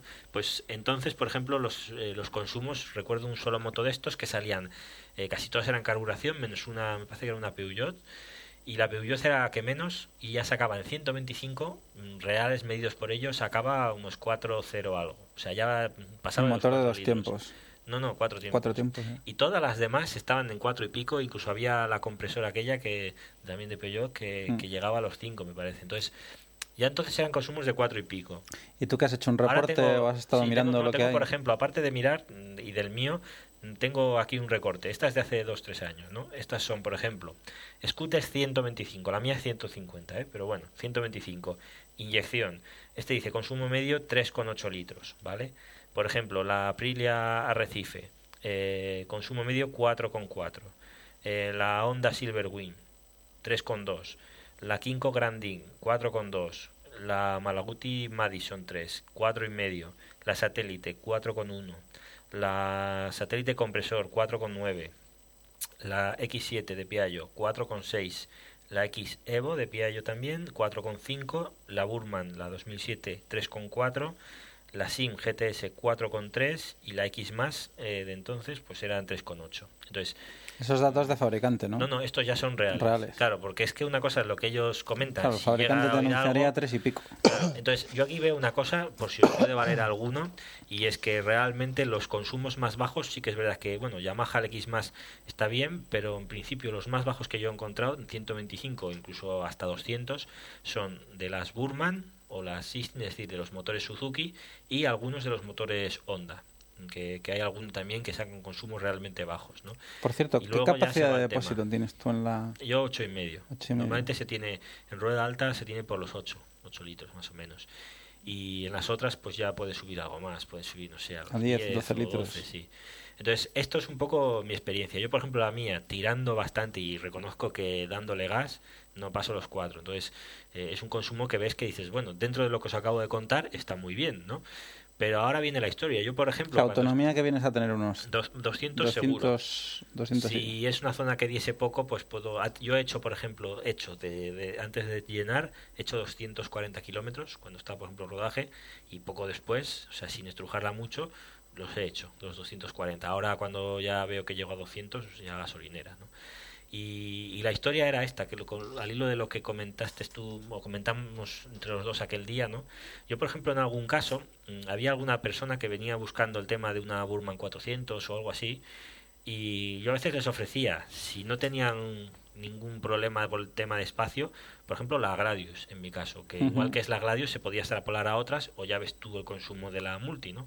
Que también es un caso, 1100 y estás por los Es 5 que a mí me llamó mucho la atención. Claro, Es decir, joder, yo, yo cuando veía las cifras, perdona, ¿no? Yo sí, sí. decía, digo, bueno, o, o el programa este me está sacando las medias No, mal, no, es real. pero yo aluciné, digo, ¿cómo coño puede tragar esto tan poco? No, no, pero, pero primero por una cosa. Aparte de lo que siempre hemos dicho, que bueno, que no le das, que la llevas, bueno. en, la llevas en un régimen que va redonda y tal. Si te mueves en dices, eso, joder, menos de en 5 zonas litros. que le van al pelo. Pero es que en tu caso, por ejemplo, con la T100, mm, bueno, ahí, por ejemplo, también pasa que cuando hubo el cambio de inyección a carburación, eh, no se veía muy bien. Pero ya te puedo decir que es un motor un poco particular, porque igual te puede subir hasta los 7, 7 y pico, incluso 8 si haces ciudad, en alguna zona muy así, Vale. pero es un motor que yendo bajo, yendo en su ritmo, hay gente que ha llegado a sacar consumos de 4 litros también. 4 litros con un motor 900. Claro, es que eso lo hemos comentado, Guillem. Eh, circulando a De- 100, de 120, ciudad. ¿eh? Tú sí que has hecho ciudad, ¿no? Po- poquita cosa, ¿eh? Poquita cosa, pero... Yo, por ejemplo, cuando hice la prueba y vi un poco.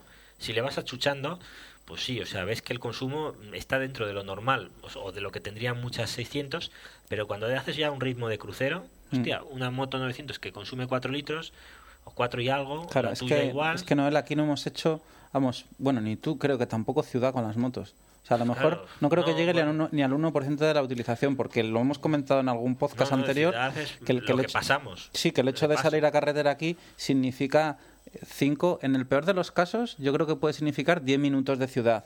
Que digas, tengo Sí, que atravesar de punta a 15, punta. Y, ponla, sí, pero- y ya te ves en una nacional. Bueno, sí, vale, con semáforos cerrados, Sí. un cuarto de hora. Vete tú a hacer eso, yo por ejemplo, no sé, en Valladolid. En Valladolid depende de dónde vivas, si tienes que ir a la otra punta y tienes que, bueno, exceptuando rondas, lo típico, que ya que facilitan ya más, facilitan más la, la circulación, ¿no? Entre, entre puntas, ¿no?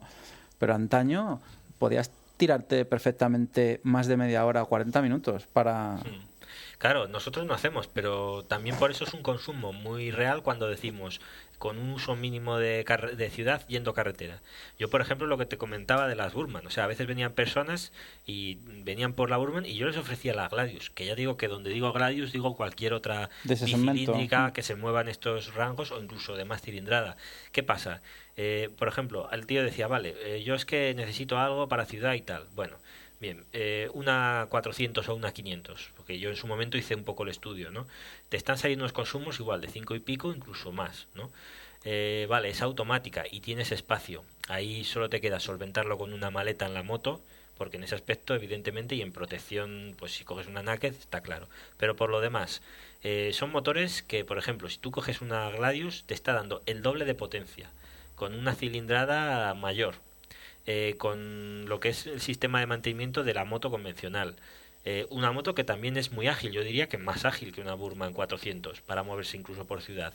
Y saca unos consumos más bajos o casi similares, eh, también está por los 5 litros y algo, que, que una 400. Hombre, yo la verdad es que y el, es más ligera además, el y scooter más de... barata. Bueno, que no pase O como, bueno, por ahí, como, por ahí. como este chico, como Xavi, que bueno, un amigo que, que empezó no sé, con una Burman 400 y le debió durar un, uno o dos meses. Joder. y acabó con una XR 600 pero bueno es una historia rara pero claro tiene su sentido yo es que el, el, el scooter de mucha cilindrada no tiene No lo sus veo adeptos ¿eh? razonable, ¿no? lo veo Pues razonable ahí tiene, lo tiene sus adeptos porque de hecho el T-Max 500 este se ha vendido Que yo creo hasta- que será moto del año en esto de se, motos.net. se- se ha vendido hasta la saciedad y es más raro es el que te encuentras que no lleva la Krapovic de rigor y tal yo creo que les tienes que o sea acabas antes contando los que los que van de serie que no los que llevan Los que lo llevan puesto. pero no le acabo de ver, no sé, no sé. Yo el scooter le veo o de muy poca cilindrada, Exacto. Y aún así ya ves que consumos, o sea, que, eso- que dices, ¿cómo puede ser que una 150, siendo de las que menos consumen, esté pues casi con el consumo bajo de una... Lo que pasa es que también las carreteras han cambiado. Lo que comentábamos, por ejemplo, de Valladolid del tema de rondas. ¿no? La- hay las rondas exteriores que ya se prestan a las velocidades estas de 80, Sí. 90, 100, que con un scooter de 50 no puedes. Porque yo me acuerdo antaño en Valladolid, nosotros nos íbamos de Valladolid a Cigales, a un pueblo, Sí. a jugar a, a fútbol sala, partidillos, y yo iba con una tifón de 50. Claro, tenía aquí rollo por el arcén, ¿no? Pero...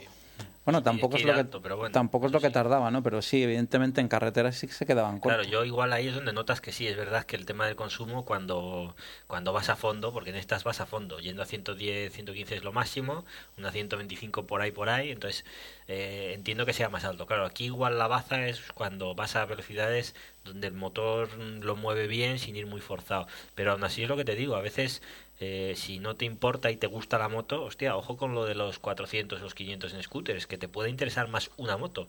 Por economía, tienes el doble de potencia, dando un consumo similar, agilidad, o sea, no sé, yo creo que es una historia, por eso quería comentarlo ahora, que al hilo de, de ver esto, pues eh, es un detalle. Al margen, estoy, la verdad que muy contento ahora con la System, porque ahora con, bueno, lleva ya casi 6.000 y es a partir de los 5.000 cuando ves que empiezan a Se soltarse empieza a y, soltar. hostias, ¿Tu hermano qué tal? Porque tiene otra. Bueno, bien, ahora no sé qué... La toca menos, ¿no? Por eso. Sí, él la coge menos y es 125 de todas formas, ¿no? Pero sí que se nota diferencia, ¿eh? Por si Mm. alguien lo pregunta, esos caballitos ¿Y además más se notan? Se notan, sí, sí, bastante. Yo que a veces las cojo las dos y puedes comparar, sí, va, notas que la otra, pues eso, va un poquito más baja de ralentino, o sea, no- de salida, no tienes que acelerarla tanto. Hablando de potencia, Guillem, ¿cómo, ¿cómo va la Triumph de potencia? Porque claro, hay que decir que es limitada, limitada a 34 caballos, ¿no? Exactamente, a lo de los 28 kilovatios, ¿no? Sí, Bueno, anda, anda. Anda. Que que, sí, Hombre, es una 900. Si la buscas, la, encontrarás. Sí, bueno, en según qué momento Echas se nota que, menos- que, que la tienes que la tienes escapada, ¿eh? Sí. Pero bueno, aún así, sin ninguna queja, ¿eh? Hombre, ahora es lo propio, ¿no? Lo que decimos a veces de que mientras se adapta al ser, al no ser otra moto, sino ser su primera moto, Hmm. pues ya te va bien, ¿no? Así. Es decir, bueno, te puedes hacer un poco a la moto y a la vez te deja ese espacio, ese tiempo para que no te sientas agobiado tampoco, ¿no? Aunque, aunque no sea muy potente, pero lo que dice Alberto, ¿no? Ya tiene un motor que, Sí, sí. No, no, ninguna queja, la verdad. Bueno, pues yo creo que hora 33 de podcast, Noel. Bueno, Casi que lo vamos a dejar ¿no aquí, sí. Sí, porque tengo, tengo un relato de una de la prueba de una Well, de una cuenta, o menos 1125R, estamos en las- ¿no? pero lo vamos a dejar para lo vamos a dejar para el siguiente podcast, sí, porque es ya nos vamos más nos vamos nos vamos nos a alargar mucho, mucho, sí, mucho en el tiempo. Y nada, bueno, dejaros aquí con las confesiones de un novato en Trium Bonneville. Y, y poco cosa más. ¿Quieres añadir algo, Noel? no. Lo único, Si pues no- eso. Volver a agradecer a toda la gente que nos ha escuchado este año pasado y bueno, que con, con el tema de las descargas del último mes, bueno, pues yo supongo que habrá mucha gente que se, Sí, que se haya incorporado que se haya este incorporado. año. Sí, también estamos en Facebook, que ya he visto que, bueno, yo por cierto lo comentamos un día contigo. El tema del Facebook es inmanejable. Yo no sé cómo lo decías tú, no sabías cómo algo que, que aún Poco funcional, ¿no? tampoco funcional, sabes que tiene tanta gente, porque es que es Sí, por lo menos no a nivel particular, a nivel de porque de, es de usuario ya de como empresa o lo que sea, ¿no? Pero bueno, que estamos ahí y se ha ido apuntando gente. La Sí. verdad, yo no he agregado a nadie porque es que no sé cómo se hace. O sea, me intento mover por los menús, pero es algo Rocambolesco. rocambolesco y no. La verdad es que no he sabido cómo hacerlo. Pero bueno, Bueno, que están se- ahí también, sí, lo tenéis ahí en la web nuestra, ya he puesto los vínculos también al YouTube, a esto al Facebook, al Blip TV y luego nada, lo de las RSS y el que había ya también de, de iTunes, ¿no? Y bueno, pues si no hacer la prueba, pues para la siguiente ya sabéis qué prueba era, comenta un poquillo para que sepan. Es una prueba de. Bueno, de una desaparecida por la fábrica que, que cerró, Buell.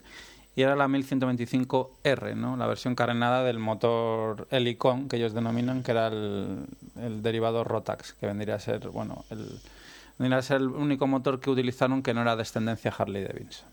Eso lo dejaremos para la para el siguiente podcast. Bueno, pues ya sabéis, eh, si eh, así a modo tipo retrospectiva, aunque todavía se ven, ¿verdad? Por ahí Sí, es que además- vendiendo Lo tenía pensado porque el otro día cuando fui a tu casa me crucé con una. Sí. Ya se me encendió la Son bombilla. particulares, desde luego. Bueno, pues ahí está. Entonces, por ahora ya nada más. Nada más os emplazamos al, al siguiente podcast al mes que viene y Y bueno, para cualquier cosa, ya sabéis, si tenéis eh, cualquier pregunta o queréis exponer algo, comentarnos algo sobre vuestras motos, sobre lo que hacéis, sobre lo que sea relacionado con el mundo de las dos ruedas, aquí estamos. estamos en, en los correos en bragenseco.gmail.com Y info arroba embraguenseco.com. Entonces, un saludo a todos y buena ruta. Venga, Hasta eso. luego.